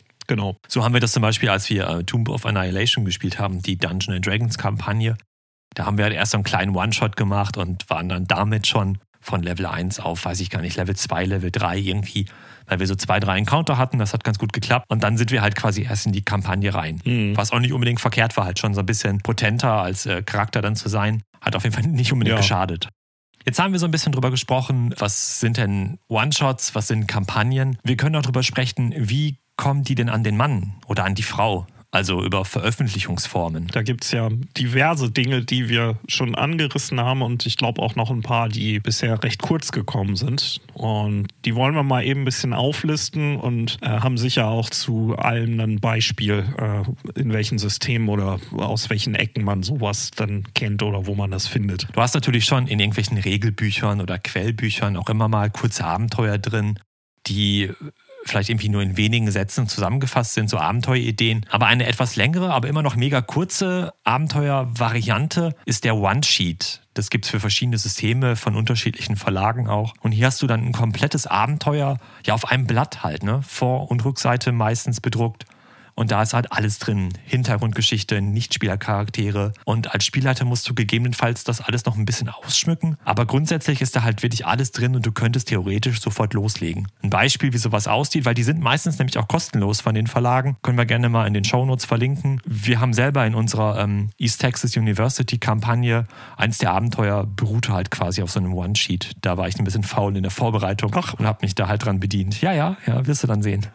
das äh, finde ich jetzt ja sehr interessant. Jetzt muss ich mal überlegen, welches das vielleicht war. Genau das kommt in die Shownotes und dann kannst du dich auch über die Shownotes freuen. Oh, alles klar. Ganze Abenteuer findest du in längerer Form natürlich auch in Magazinen, wie damals zum Beispiel für Cthulhu halt in den Cthulhuiden Welten. Und das gibt es sicherlich auch für D&D und unterschiedlichste Systeme. Mephisto fällt mir da ein. Ja, genau, richtig. Ganz genau. Das ist ja auch ein sehr bekanntes Magazin. Stimmt, richtig, ja. Und du hast natürlich auch die Abenteuerbände. Die gibt es mal als Softcover oder mal als Hardcover. Und an der Stelle kurze Frage an den Pegasus Verlag. Was ist das eigentlich für ein komischer Einband bei diesem Perlentaucher-Buch? Ein Soft-Hardcover? Also, das.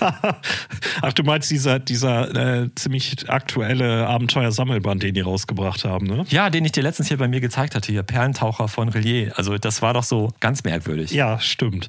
Ja, das war ein bisschen äh, soft. Ja. Äh, das war so ein Mittelweg. Ja, also, egal. Also, wer da Informationen zu hat, äh, gerne her damit. Aber egal. Also Abenteuer in diesen Bänden, die sind in der Regel auch ja meistens ausführlicher und eher auf mehrere Spielsitzungen angelegt. Du kriegst auch Abenteuerbände, wo so ganz kurze One-Shots drin sind, klar, aber meistens sind die jetzt angereichert mit vorgefertigten Spielercharakteren, mit schicken Handouts, zahlreichen Karten, Monstern, Bodenplänen und all sowas und eignen sich dann häufig dann doch für mehrere Spielsitzungen. Und dann kaufst du für 10, 20 Euro so ein, ein Buch und hast dann da gleich mehrere Abenteuer drin. Es gibt es ja auch, dass äh, eigentlich mal sehr kurze Abenteuer aus vergangenen Jahren, Jahrzehnten, die sehr populär sind oder Kultstatus genießen, dann nochmal neu aufgelegt werden, ein bisschen ausgebaut und dann auch äh, an Gewicht gewinnen dadurch. Ne?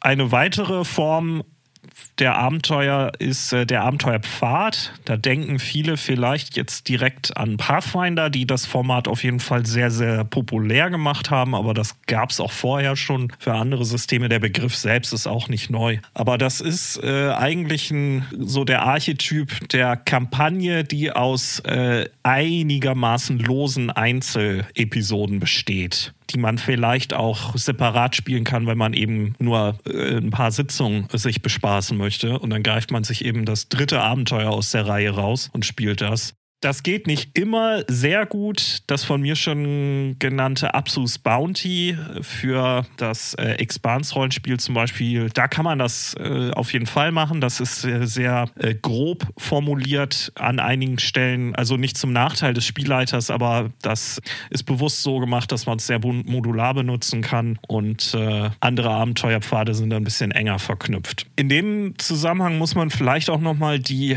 Living Campaigns erwähnen äh, oder auch Organized Play ähm, spielt da mit rein. Das ist was, was äh, Dungeons and Dragons und Pathfinder seit Jahren, Jahrzehnten äh, sehr erfolgreich betreiben, wo man zu Cons geht oder zu Spieleläden, also zumindest vor Corona hat man das gemacht, um dann kleine One-Shot-Module zu spielen, die aber immer ähm, in eine Season dann in ein Thema eingebunden sind. Und wenn man das halt regelmäßig macht, dann hat man im Grunde auch eine Kampagne gespielt, weil dann bestimmte NSCs immer wieder vortauchen oder bestimmte Motive immer wieder. Und äh, das gibt's oder gab es zumindest auch für Cthulhu. Mhm, Time to Harvest ist das. Und für Achtung Cthulhu, das ist ja das leicht palpige, äh, weird World War II-Setting von äh, Modifius. Die haben das auch mal zumindest eine Weile gemacht. Und äh, das ist auf jeden Fall auch was für Leute, die gerne mit unterschiedlichen Leuten äh, und äh, auch für dieses einfach, ich gehe zu so einem Event hin, dann spielen.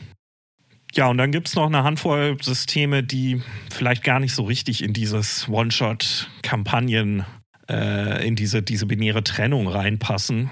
Ich würde mal sagen, geh nicht in den Winterwald. Ja, genau. Von System Matters im Deutschen rausgebracht wurde. Das ist halt so ein eine Art Erzählrollenspiel, das könnte man vielleicht an einem Abend wirklich komplett durchspielen. Vielleicht braucht man aber auch vier Sitzungen. Vielleicht sitzt man da aber auch echt länger dran, äh, je nachdem, wie die Gruppe so drauf ist und was für eine Dynamik sich da vor Ort ergibt. Ja, und dann haben wir natürlich auch die Kampagnen, ne? so die Kampagnenbände aus einem Guss, das dicke Buch, eine große, manchmal weltumspannende Kampagne. Eternal Lies habe ich schon angesprochen. Es gibt für jedes Setting, für jedes Regelbuch höchstwahrscheinlich die eine oder gleich mehrere große bekannte Kampagnen. Ja, auf jeden Fall. Gerade auch interessanterweise finde ich für sehr neue Systeme gibt es häufig dann, ähm, zack, hier ähm, fangen wir mal so, so eine Brecherkampagne an. Also es ist gar nicht jetzt negativ gemeint. Ähm, für Coriolis ein, wie ich finde, sehr schönes äh, Science-Fiction-Spiel, das so tausend eine Nacht im Weltraum ist, so mit arabischem Flair. Das hat auch Horrorelemente mit dem, der Dunkelheit zwischen den Sternen. Und ähm, da gibt es auch eine sehr interessante offizielle Kampagne. Der, der deutsche Titel ist Der verschwundene Abgesandte englisches äh, Original fällt mir gerade gar nicht ein. Und ähm, da reißen die schon echt eine ziemlich epische Schublade auf. Und ich bin sehr gespannt, wie, wie sich das weiterentwickelt. Da sitzt man jetzt gerade leider ein bisschen auf dem Trockenen. Das ist dann auch so ein, äh, da, da werden, da sollen noch Folgebände kommen. Das ist dann natürlich vielleicht auch ein Problem, wenn so eine Kampagne eben nicht, wie du das gerade beschrieben hast, aus einem Buch besteht, sondern äh, aus mehreren dicken Büchern. Ja. Und äh, man dann eben warten muss, bis der Publisher äh, so weit ist, dass er das dann auch rausbringt. Ja, oder wenn du halt im zweiten Buch dann quasi in deiner Kampagne halt der wichtige Nichtspielercharakter äh, stirbt und du merkst dann im Band 5, oh, den hätten wir noch gebraucht, weil der war dann doch irgendwie der Sohn des Königs oder sowas. Ja, das ist auch ein ganz großes Problem, fällt mir ein für äh, Symbaroom. Auch ein schwedisches äh, Fantasy-Spiel mit äh, sehr interessanten Horrormotiven, auch drin, ähm, mit so einer äh, Verderbnis äh, im metaphysischen wie auch im realen Sinne innerhalb des Spiels. Und ähm, das ist auch äh, quasi das ganze Setting ist an eine offizielle Kampagne geknüpft, die dann auch das Setting löst. Das ähm, gibt es ja gar nicht so oft, dass du sagst, hier ist ein neues Rollenspiel und da machen wir diese eine krasse Megapan-Kampagne und dann ist die Kiste auch für uns vorbei. Ja. Jeder kann natürlich zu Hause selber spielen, aber das löst dann auch sozusagen den Metaplot. Und äh, die brauchen ewig. Also die Leute, die das angefangen haben zu spielen, als es rauskam, die haben wahrscheinlich alle abgebrochen oder sind auf äh, selbstgebräute Sachen umgeschwenkt, weil ja, dauert einfach zu lange. Cthulhu hat etliche Kampagnen. Dungeon Dragons 5. Edition, die sind auch schon bei zahlreichen Büchern. Ja, oder selbst so Sachen wie Shadowrun, die hatten halt mit dem Renraku Shutdown ein etwas längeres Abenteuer, was du gewissermaßen auch als schon als Kampagne bezeichnen kannst. Also ich glaube, wer Lust auf Kampagnen hat, findet für, für jedes Regelsystem, für jedes Setting halt irgendwie seine Kampagne. Ja. Und die Bücher sind dann in der Regel voll mit Informationen zur Handlung, zu den Schauplätzen, zu den Figuren. Und du hast da auch natürlich tonnenweise Handouts und Karten und so weiter. Ja, das ist der, glaube ich, auch ein Format für Leute, also Spielleiter vor allem, die gerne aus einem Guss, aus einer Quelle ihre Sachen haben, äh, um das dann in Ruhe vorbereiten zu können. Das ist ja auch einfach so ein Persönlichkeitsthema. Es gibt Leute, die suchen sich gerne 100 Details aus Wikipedia, aus Foren. Hier aus dem Abenteuer nehme ich den NSC, der war cool. Da in diesem Magazin war dieses Artefakt. Und es gibt Leute, die haben da nicht so viel Spaß dran und möchten das dann gerne ähm, aus einer Quelle serviert bekommen haben. Und ähm, das kann ich auch verstehen. Das ist ja dann auch so eine Zeitfrage irgendwie. Ne? Ja. Ja, aber wo wir jetzt schon so ausgiebig über Kampagnen und welche uns gefallen und äh, Abenteuer reden und welche wir da toll finden, können wir ja vielleicht das nochmal ganz konkret machen, Maurice. Was äh, gefällt uns beiden denn am besten an Abenteuern? Vielleicht auch so ein bisschen mit Blick auf Horror, aber auch grundsätzlich. Also ich mag die One-Shots besonders, denn hier lässt sich meiner Meinung nach irgendwie schöner als in den Kampagnen so die klaustrophobische unheimliche Atmosphäre ja wie in so einem Horrorfilm abbilden. Ne? Ja. Und sicherlich auch besser der äh, Bodycount eines Horrorfilms oder so ein fulminantes Finale mit viel Explosion und Rums. Und in der Kampagne kommst du halt irgendwann an den Punkt, dass man vielleicht doch der Polizei gegenüber rechtfertigen müsste, warum jetzt schon wieder auf unerklärliche Weise einer ums Leben gekommen ist oder wieso schon wieder einer mit dem Tanklaster äh, den angezündet und dieses Haus gejagt hat um den Dämon auszuschalten natürlich. Aber das kannst du der Polizei ja wiederum dann nicht erzählen. Also, und im One-Shot kannst du solche Fragen halt notfalls einfach nach hinten drängen. Und ja, wie in einem Film eben, ne? Dann, ja. äh, was weiß ich, die Überlebende der Attacken des übernatürlichen Monsters, die muss, müsste höchstwahrscheinlich der Polizei oder dem FBI gegenüber erklären, was da passiert ist. Aber der Film endet halt da. Ne? Das Monster ist besiegt, die Heldin kommt, was weiß ich, Blut überströmt aus den Trümmern und sie ist am Leben, das Böse ist besiegt, zack, der Film ist aus. Was danach kommt, no, wie erklärt sie das nur, ist dann gar nicht so wichtig. Das Licht geht an, der Film ist vorbei und so kannst du es halt im One-Shot auch machen. In der Kampagne wiederum wäre das ein bisschen schwieriger, weil da hast du halt einfach die Konsequenzen, die du dir immer wieder vor Augen halten musst. Wenn im ersten, in Anführungszeichen, Abenteuer oder Abschnitt der Kampagne halt, wie gesagt, drei Leute sterben, dann könnte es dann, das äh, könnte der zweite Abend damit beginnen, dass die Charaktere jetzt erstmal sich äh, der Polizei gegenüber sehen und da erklären müssen, hm, warum sind die drei jetzt tot oder was ist da alles eigentlich gestern bzw. letzte Sitzung passiert. Ich glaube, das kann auch jeder nachvollziehen, der schon längere Kampagnen mit einer gewissen, sagen wir, Volatilität gespielt hat. Das ist halt einfach nur einer so der, der Gründe, warum ich irgendwie den One-Shot schöner finde und auch so ein Zeitmanagement. Ne? Also jetzt nicht unbedingt das Zeitmanagement mhm. inhaltlich für die Kampagne, sondern auch einfach heutzutage im Berufsleben Zeit fürs Rollenspiel zu finden, ist nicht mehr so einfach wie damals zu Schulzeiten oder zu Studienzeiten. Und äh, da läuft so eine Kampagne dann auch vielleicht gerne mal ins Leere und dann hat man es vielleicht besser, wenn man dann nur den One-Shot spielt. Ja. Oder ein Abenteuer, was für zwei, drei Sitzungen ausgelegt ist, aber halt nicht die zwei Jahre im Voraus äh, äh, Kampagne, wo du im Voraus die halt schon Termine machen musst. Ja, das ist, denke ich, auch ein wichtiger Punkt, gerade für die Rollenspieler, die ein bisschen älter sind. Bei mir ist es mittlerweile auch der One-Shot, muss ich sagen. Früher hätte ich, glaube ich, Kampagnen gesagt. Das war äh, lange Zeit für mich äh, sehr großes Interesse. Äh, da hatte ich aber auch die Gelegenheit, in mehreren mitzuspielen und habe selbst auch schon einige geleitet. Nicht alle davon erfolgreich. Wir hatten das mit dem Abbruch ja auch schon erwähnt als ein Problem. Aber beim One-Shot äh, bin ich auch ganz bei dir. Ähm, man kann halt verschiedene Sachen in kürzerer Zeit ausprobieren. Ähm, man findet dann auch für einen One-Shot eher mal äh, dann einen Termin und Leute. Und gerade zum Thema Horror, übernatürliche Sachen, äh, sehr persönlich gehende Charakterprobleme, da habe ich als Spielleiter auch das Problem, dass ich nicht genau weiß, wie ich das in Serie auf gutem, gutem Niveau gleichbleibend rüberbringen sollte in der Kampagne. Für einen One-Shot fallen mir da mal gute Sachen ein, bilde ich mir ein. Doch, doch. Und äh, eine, eine richtige äh, Horrorserie ist, äh, glaube ich, echt schwierig. Also ähm, es gibt ja genug, aber du hast dann natürlich auch immer lange Ruhephasen. Und äh, da tue ich mich als Spielleiter selbst immer ein bisschen schwer mit. Und ja, deswegen, so was das Format angeht, bin ich auch dem One-Shot sehr, sehr zugeneigt. Sage ich jetzt hier und spiele trotzdem gerade aktiv in zwei Kampagnen und leite eine. Insofern ist halt alles ein bisschen relativ. Ja, jetzt haben wir beide gesagt, dass wir lieber, ja, eigentlich lieber den One-Shot spielen. Und gefühlt, glaube ich, auch jetzt heute viel mehr Argumente für den One-Shot und schon fast gegen die Kampagne gebracht haben. Aber passt die Kampagne dann so gar nicht zum Horror? Ich würde sagen. Na, ich würde sagen nicht. Doch, ich würde sagen schon. Man muss halt nur aufpassen, dass die, die, die Kampagne halt einfach mehr Arbeit abverlangt. Und Horror, gerade was das Horrorthema angeht. Also Horror ist halt eher oder sollte auf jeden Fall eher ein Gewürz sein statt der komplette Hauptgang.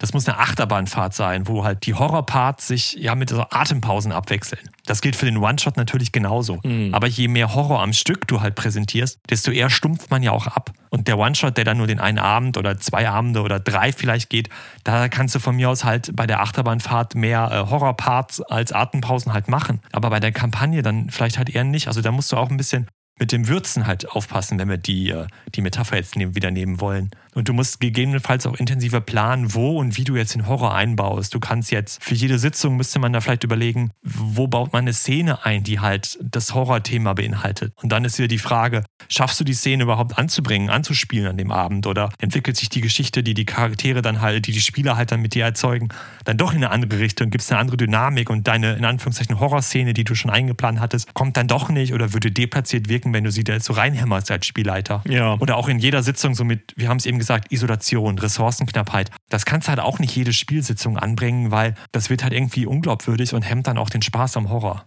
In der Kampagne hingegen hast du sicherlich eine bessere Möglichkeit, so Kontraste wie, das ist der Normalzustand und das ist die irrationale Bedrohung, halt besser aufzubauen, weil du mehr Zeit dafür hast.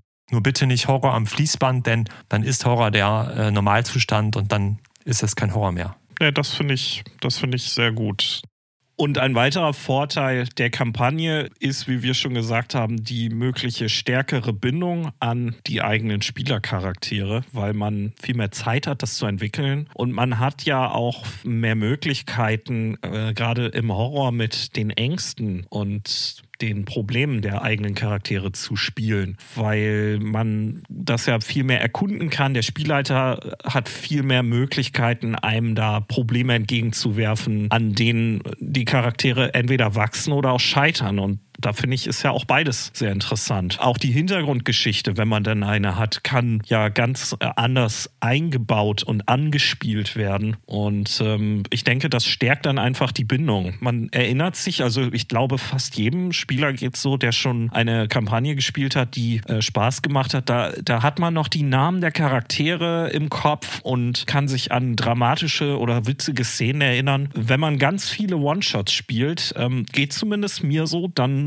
verflüchtigt sich das auch so ein bisschen. Das bleibt nicht so prägnant, jeder einzelne in Erinnerung, wie so eine Kampagne. Und ähm, ja, die gewinnt man dann auch so ein bisschen lieb. Ne? Da ist so eine emotionale Bindung dann einfach mal stärker. Ja, vor allen Dingen auch, wenn du die Charaktere selber erstellt hast. Ne? Manche One-Shots haben dann ja auch den vorgefertigten Charakter mit dabei, den spielst du dann und dann ist es halt nur so ein Abziehbild, was du halt ein, zwei Abende irgendwie verkörperst und dann war's das.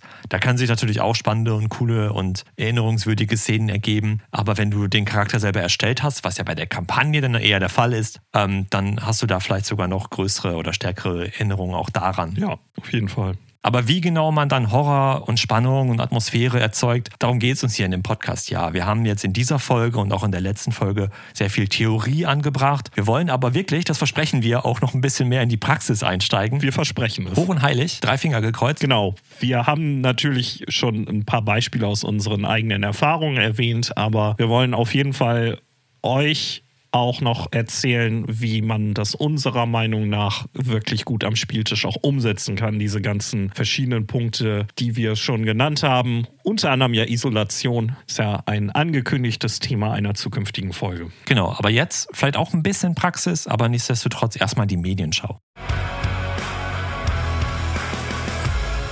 Und nun kommt die Medienschau in der letzten Episode ja in der Medienschau mehr Filme und Serien als Rollenspiele genannt. Und das machen wir diesmal andersrum.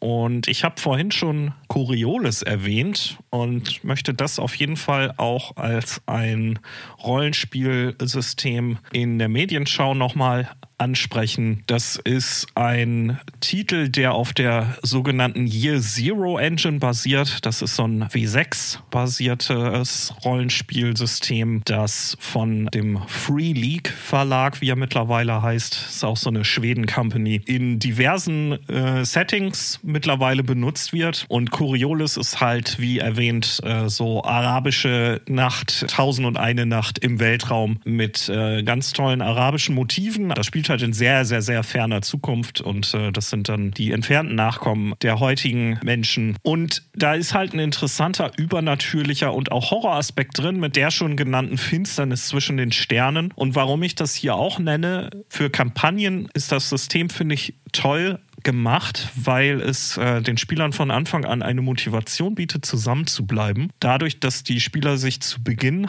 nicht nur ihre Charaktere, sondern auch ein Schiff erstellen mit verschiedenen Attributen, die das Schiff haben kann. Äh, und man kann sich da so richtig austoben, aber man bringt sich damit auch gleichzeitig in die Bedrohung, weil je toller das Schiff ist, umso größer sind die Schulden zu Spielbeginn. ja, das erzeugt dann so ein automatisch so ein Zusammenhaltsgefühl, weil die Spieler haben das auf idealerweise alle zusammen gemacht und äh, wollen das natürlich dann auch behalten. Ja, die Sprünge von den Stern, äh, von Sternsystem zu Sternsystem, die sind nicht ganz ungefährlich, die man da machen muss. Ähm, und äh, ja, es gibt eine ganze Reihe von sehr äh, interessanten Bedrohungen, die einige so, so einen leichten Horror-Touch haben können. Und das finde ich sehr schön. Zwischendurch ist das dann natürlich auch mal ein bisschen romantisch verspielt. Und äh, ja, das hat mir echt sehr gut gefallen. Ich habe da schon ein bisschen was geleitet und möchte das mehr tun und empfehle das allen, die mal was ganz anderes im Science-Fiction-Bereich sich angucken wollen. Wäre jetzt aber auch nicht so meine erste Idee, irgendwie Tausende eine Nacht in Space. Aber klingt auf jeden Fall cool. Ja, ich habe auch initial gedacht, wie kann das denn, was soll das denn sein? Das ist doch jetzt nur ein Marketing-Gag oder. Nee, ist äh, tatsächlich echt sehr schön gemacht. Ich möchte an dieser Stelle mal ganz allgemein auf die Kaufkampagnen zu den Savage World Settings äh, eingehen. Das sind in der Regel sogenannte Plotpoint-Kampagnen. Die sind erstmal recht simpel aufgebaut und als Spielleiter steigt man da relativ schnell auch durch. Du hast wie in so vielen Kampagnenbüchern zunächst einmal die Hintergrundgeschichte knapp zusammengefasst, um überhaupt einen Überblick zu bekommen. Und dann folgen halt Kapitel zu den einzelnen Abenteuern, die für die Geschichte auch wichtig sind. Das sind die sogenannten Plot Points, also die Abenteuer, in denen die Charaktere wichtige Informationen finden oder in denen sie halt Dinge erhalten, die sie am Ende dann brauchen, um, was weiß ich, die Welt zu retten, das Böse zu besiegen. Das Übliche halt.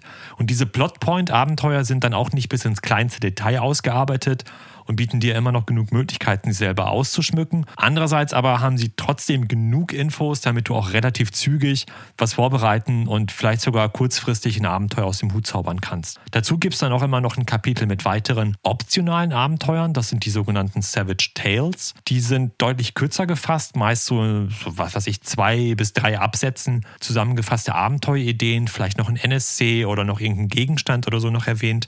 Und die kannst du dann auch noch nutzen, um deine Kampagne auszuschmücken. Damit kannst du dann auch noch Wichtiges aus der Haupthandlung irgendwie einbinden oder bestimmte NSC wieder vorkommen lassen oder wenn du merkst, deine Spieler haben jetzt in den letzten zwei Sessions irgendwie die eine Info doch nicht so richtig verstanden, die du streuen wolltest, dann könntest du halt noch so eine Savage Tale halt irgendwie nehmen und da die Info auch nochmal irgendwie einbauen oder auch einfach Lücken füllen, wenn mal wieder ein Spieler vielleicht nicht kann und dann trifft man sich trotzdem und dann machst du halt ein Abenteuer, was vielleicht für den Metaplot gar nicht so wichtig ist. Und theoretisch könntest du auch diese Savage Tales halt einzeln nehmen und daraus jeweils einen einzelnen abgeschlossenen und von jeglicher Kampagne völlig losgelösten One-Shot spielen. Oder du machst eine Kampagne nur mit mit solchen Episodenformaten und spielst immer nur Monster of the Week oder irgendwie sowas komplett ohne Haupthandlung und mit nur ganz wenig Metaplot. Und diese Plotpoint-Kampagnen sind auf jeden Fall besonders gut geeignet für Spielleiter, die nicht so viel Zeit für die Vorbereitung haben oder da rein investieren wollen oder können aber du findest halt trotzdem alles echt kurz und knapp schön aufbereitet, liest dir das durch, improvisierst natürlich ein bisschen, klar, das gehört dann auch dazu, aber dann kannst du relativ zügig die einzelnen Sessions deiner Kampagne halt vorbereiten und spielen. Ja, das äh, ist auch der Grund, warum ich meine eigenen Kampagnen mittlerweile nur noch in diesem Format vorbereite, weil ich auch gemerkt habe, zumindest für mich, dass wie genau man von A nach B kommt, das ist ja eher was, was spontan passiert. Also habe ich Punkt A und Punkt B, aber die Übergänge, die leite ich dann immer sehr frei. Genau, und es gibt natürlich auch so Kampagnenbücher, die es nicht verstanden haben oder die einfach eher wie so ein Roman geschrieben sind und dann schon sagen, die Charaktere machen dann das und dann machen die Charaktere jenes, dann finden sie das, dann gehen sie dahin und machen dieses. Genau. Das ist schön, wenn die Spieler das dann auch machen. Und wenn die Spieler das dann nicht verstehen oder keine Lust drauf haben oder einfach, weil sie kreative Leute sind, ganz andere, viel coolere Ideen auf einmal entwickeln oder Sachen vielleicht missdeuten, aber auf eine schöne Art und Weise, die auch zu einem Ziel führt, sogar besser und spannender und schöner und lustiger und atmosphärischer irgendwie, dann, äh, dann brauchst du halt nicht so eine Kampagne, die dir fast schon Railroading-mäßig halt alles zu sehr vorgibt. Und da sind dieses, diese Plotpoint-Kampagnen, dieses Plotpoint-System, ein Abenteuer zu schreiben, eine ganze Kampagne zu schreiben, halt echt schön. Du hast halt so das machen wir, das machen wir, das machen wir. Und der Weg dahin, mein Gott, das kann eine gerade Linie sein, ja klar, das können aber auch 97 Kurven und Kreuzungen sein. Hauptsache, man kommt dann irgendwann mal zum nächsten Plotpoint. In, äh, in den Shownotes werden wir zu diesem Punkt auf jeden Fall auch nochmal die Webseite The Alexandrian verlinken, der eine extrem gute Artikelreihe dazu aufbereitet hat. Ist schon ein bisschen her, aber es ist unglaublich lesenswert. Ähm, da hat er nämlich auch ganz tolle Diagramme bereitgestellt, dass man das mal so ein bisschen verstehen kann, wie man so eine Plotpoint-Struktur gut aufbereiten kann. Dann habe ich noch was für die Medienschau und zwar ein, wie ich finde, sehr gutes One-Shot-System und zwar Lamentations of the Flame Princess. Wer sich für Retro, D&D und OSR interessiert, der wird das kennen. Das ist halt ein äh, Retro-Klon, der auf einer alten Version von D&D basiert. Da gibt es ja ganz viele. Ich weiß aus dem Kopf gerade echt nicht, welche Version es ist. Äh, irgendwelche Systempuristen werden mich jetzt vielleicht steinigen. Aber es ist halt noch ein D&D ohne lange Skilllisten, ohne viele Spezial Spezialfertigkeiten. Da gibt es sehr, sehr viele kurze Abenteuer für. Lamentations of the Flame Princess hat sich so einen Ruf für Weird Fantasy erarbeitet und da sind auch immer wieder Horror-Themen äh, drin in den Abenteuern und ähm, es ist auch einfach sehr, sehr übersichtlich. Das ist ein Regelsystem, das man im One-Shot auch vermitteln kann, wenn keiner der Anwesenden das vorher gespielt hat. Das ist wirklich brutal einfach. Und es ist sehr tödlich, was ja für viele äh, frühe Formen von D&D und verwandten Systemen der Fall ist. Und das, finde ich, fügt sich dann ganz schön zusammen. Dass man spielt dann im One-Shot vielleicht ein System, das man nicht gut kennt, vielleicht zum ersten Mal. Man kriegt hoffentlich dann die Ansage, Spielercharaktere halt nicht viel aus. Ihr müsst vorsichtig sein. Die Welt ist, äh, ist, ist gemein und es verzeiht einem niemand, wenn man dumm ist das System am allerwenigsten. Und dann gibt es halt Abenteuer, wo man wirklich mit abgefahrenen Bedrohungen konfrontiert wird. Und äh, ich habe selber einige schon gespielt, die auch wirklich unheimlich waren. Äh, ich erinnere mich, auch wenn es ein bisschen lächerlich klingt, an einen ähm, an Käse aufgehängten Dungeon, der dann unter einem Dorf war, wo es halt äh, sehr guten Käse gab, aber da war halt was faul. Oh je. Und äh, das, ja, es ist halt nur, nur ein Beispiel. Und das, es war wirklich ein bisschen ekelig und es war ein bisschen gruselig und es war ziemlich großartig. ja, Lamentations of the Flame Princess wäre für für Fantasy-Horror was übrig hat, kann man sich mal gut angucken.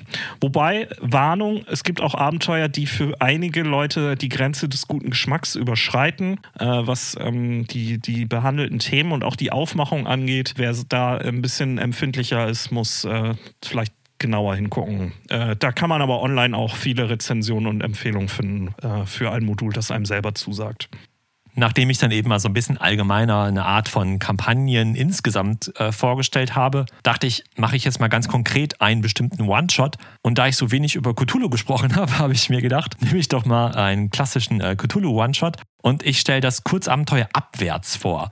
Das ist erschienen in einem Magazin, Cthulhuide Welten, Ausgabe 15. Ich finde, das ist ein ziemlich cooles Abenteuer und das Besondere daran ist, es spielt komplett in einem Fahrstuhl. Und die Charaktere sind halt zusammen mit anderen Nichtspielercharakteren in besagtem Fahrstuhl und bleiben darin dann stecken. Und das ganze Abenteuer spielt halt in diesem Fahrstuhl. Idealerweise auch in Echtzeit, das heißt, jede Minute am Spieltisch ist eine Minute in diesem Fahrstuhl. Und wenn das mal nicht Isolation und Ressourcenknappheit und diverse andere Horrorvorstellungen zusammen vereint, dann weiß ich auch nicht weiter. Du spielst äh, vorgefertigte Charaktere und wir hatten anfangs mal gesagt, manchmal ist es so bei den Abenteuern, dass die nicht gut aufeinander abgestimmt sind. Hier ist es aber tatsächlich so. Und das ist fast schon wie so ein kleines Kammerspiel und du hast echt so eine wunderbare Ansammlung von verschiedensten Leuten in diesem Fahrstuhl, die zusammen einfach nur eine Katastrophe ergeben können. Ähm, ich will auch gar nicht mehr sagen, weil sonst müsste ich halt spoilern. Aber äh, das ist echt ein super schönes Abenteuer. Äh, Cthulhuide Welten gibt es seit ein paar Jahren nicht mehr. Es äh, wird noch zum Mondpreisen bei eBay verkauft. Ähm, Pegasus hat das Abenteuer mit, ich glaube, noch drei weiteren als PDF rausgebracht. Link gibt es in den Show Notes. Kostet auch, glaube ich, gar nicht die Welt. Kann man sich mal gönnen, einfach nur um das Abenteuer zu lesen und zu überlegen, das zu spielen. Wie gesagt, schönes Abenteuer. Und wer das noch auf die Spitze treiben will, der lässt seine Spieler sogar noch ganz eng beieinander sitzen oder spielt sogar in einem beengten Raum, eine Abstellkammer oder irgendwie sowas. Und wer dann noch den Overkill machen will, äh, dudelt die ganze Zeit so Fahrstuhlmusik und dann, ähm, ja, dann ist die Ausnahmesituation perfekt. Wobei das Zusammenrücken müssen wir natürlich äh, pandemiebedingt äh, einschränken, dass man das natürlich äh, nicht mit einer fremden Gruppe macht, ne? Sonst hat man, glaube ich, eine ganz andere Art von Horror im Nachgang. Mir fällt gerade ein, basiert das auf dem gleichnamigen deutschen Film? Es gab doch in den 80ern einen Film, der Abwärts heißt und auch in einem Fahrstuhl spielt. Und ich glaube, Götz George und Hannes Jenneck haben damit gespielt. Boah, das kann sein, das weiß ich nicht. Das ist auf jeden Fall ein deutsches Abenteuer und es könnte natürlich sein, dass der Autor des Abenteuers den Film auch kennt. Ja, mag sein. Ich kenne den Film nicht, muss ich jetzt einfach mal zu meiner Schande gestehen. Deswegen kann ich da jetzt auch nichts zu sagen. Oh, ich habe den vor 20 Jahren oder so geguckt, aber ich erinnere mich noch, dass ich ihn irgendwie leicht unheimlich fand, weil ich nicht ganz verstanden habe, worum es ging.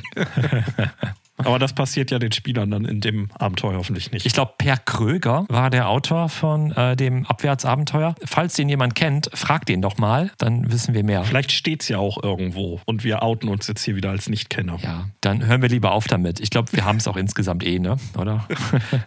nee, wir reiten da jetzt noch ein bisschen drauf rum. Das, nein, das Pferd ist noch auf. nicht komm, tot komm, genug. Das, das, war, das war episch genug jetzt alles hier. Wir hören jetzt auf. Wir sagen danke fürs Zuhören. Nicht nur fürs Zuhören, sondern auch fürs Dabeibleiben. Hoffentlich hoffentlich. Und wir begrüßen euch dann gerne in der nächsten Episode und können ja vielleicht schon mal ein bisschen verraten, worum es dann in der dritten Folge geht. Wir wollen mal Horrormotive wie die Isolation und anderes genauer ansprechen, aber auch jetzt wirklich mal praktische Beispiele geben. Mal gucken, welche Abenteuer das gut machen und wo man sich bei Film und Fernsehen auch gut ja, bedienen oder inspirieren lassen kann, was diese Themen angeht. Und damit lösen wir unser Versprechen, das in einer Folgeepisode zu machen, auch direkt ein und schieben das nicht auf die lange Bank. Ja, Haken dran, Halleluja. Freuen wir nicht nur wir uns drüber, sondern ihr hoffentlich auch. Ja, alles, was wir heute besprochen haben, findet ihr natürlich wieder in Form von Links in unseren Shownotes. Wir kloppen da alles rein, von dem wir denken, dass das wichtig ist. Und äh, ihr könnt euch dann selbst nochmal schlau lesen, wenn euch danach ist. Genau, und besucht uns auch gerne auf unserer Internetseite plus eins auf podcast.de und lasst uns sehr gerne einen Kommentar zur Folge da. Oder bewertet uns auch gerne, wenn eure Podcast-App das hergibt gibt. Und wenn nicht, dann trotzdem. Richtig. Die erwähnte Oma habt ihr ja hoffentlich schon angehauen, dass sie uns hören soll. Ich hatte das meiner Mutter noch gar nicht erzählt. Das muss ich, glaube ich, auch noch mal machen. Ich meiner schon. Und sie ist, sie ist äh, immer noch interessiert und sehr verwirrt. also, wie gesagt, vielen Dank fürs Zuhören. Macht's gut. Genau. Adieu. Adieu. Nein, ich sage Adieu. Tschüss. Tschüss.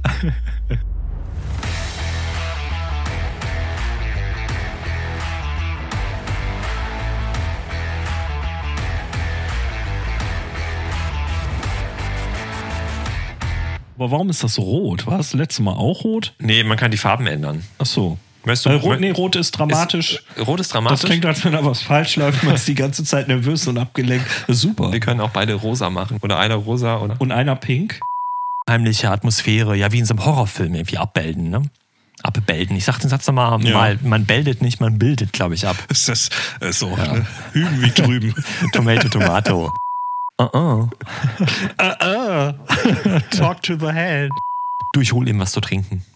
So, Maurice ist nicht da. Das nutze ich als Gelegenheit, um dummes Zeug zu erzählen. Maurice kann nämlich überhaupt nicht Rollen spielen. Damit es jetzt alle wissen. Wie hieß die Seite fürs Intermezzo? Ist alles im Skript. Als ob ich das Skript lesen würde. Du wirst Spaß haben, den Müll zusammenzuschneiden. Alter Falter. Das war's. Ende Gelände. Tschüss.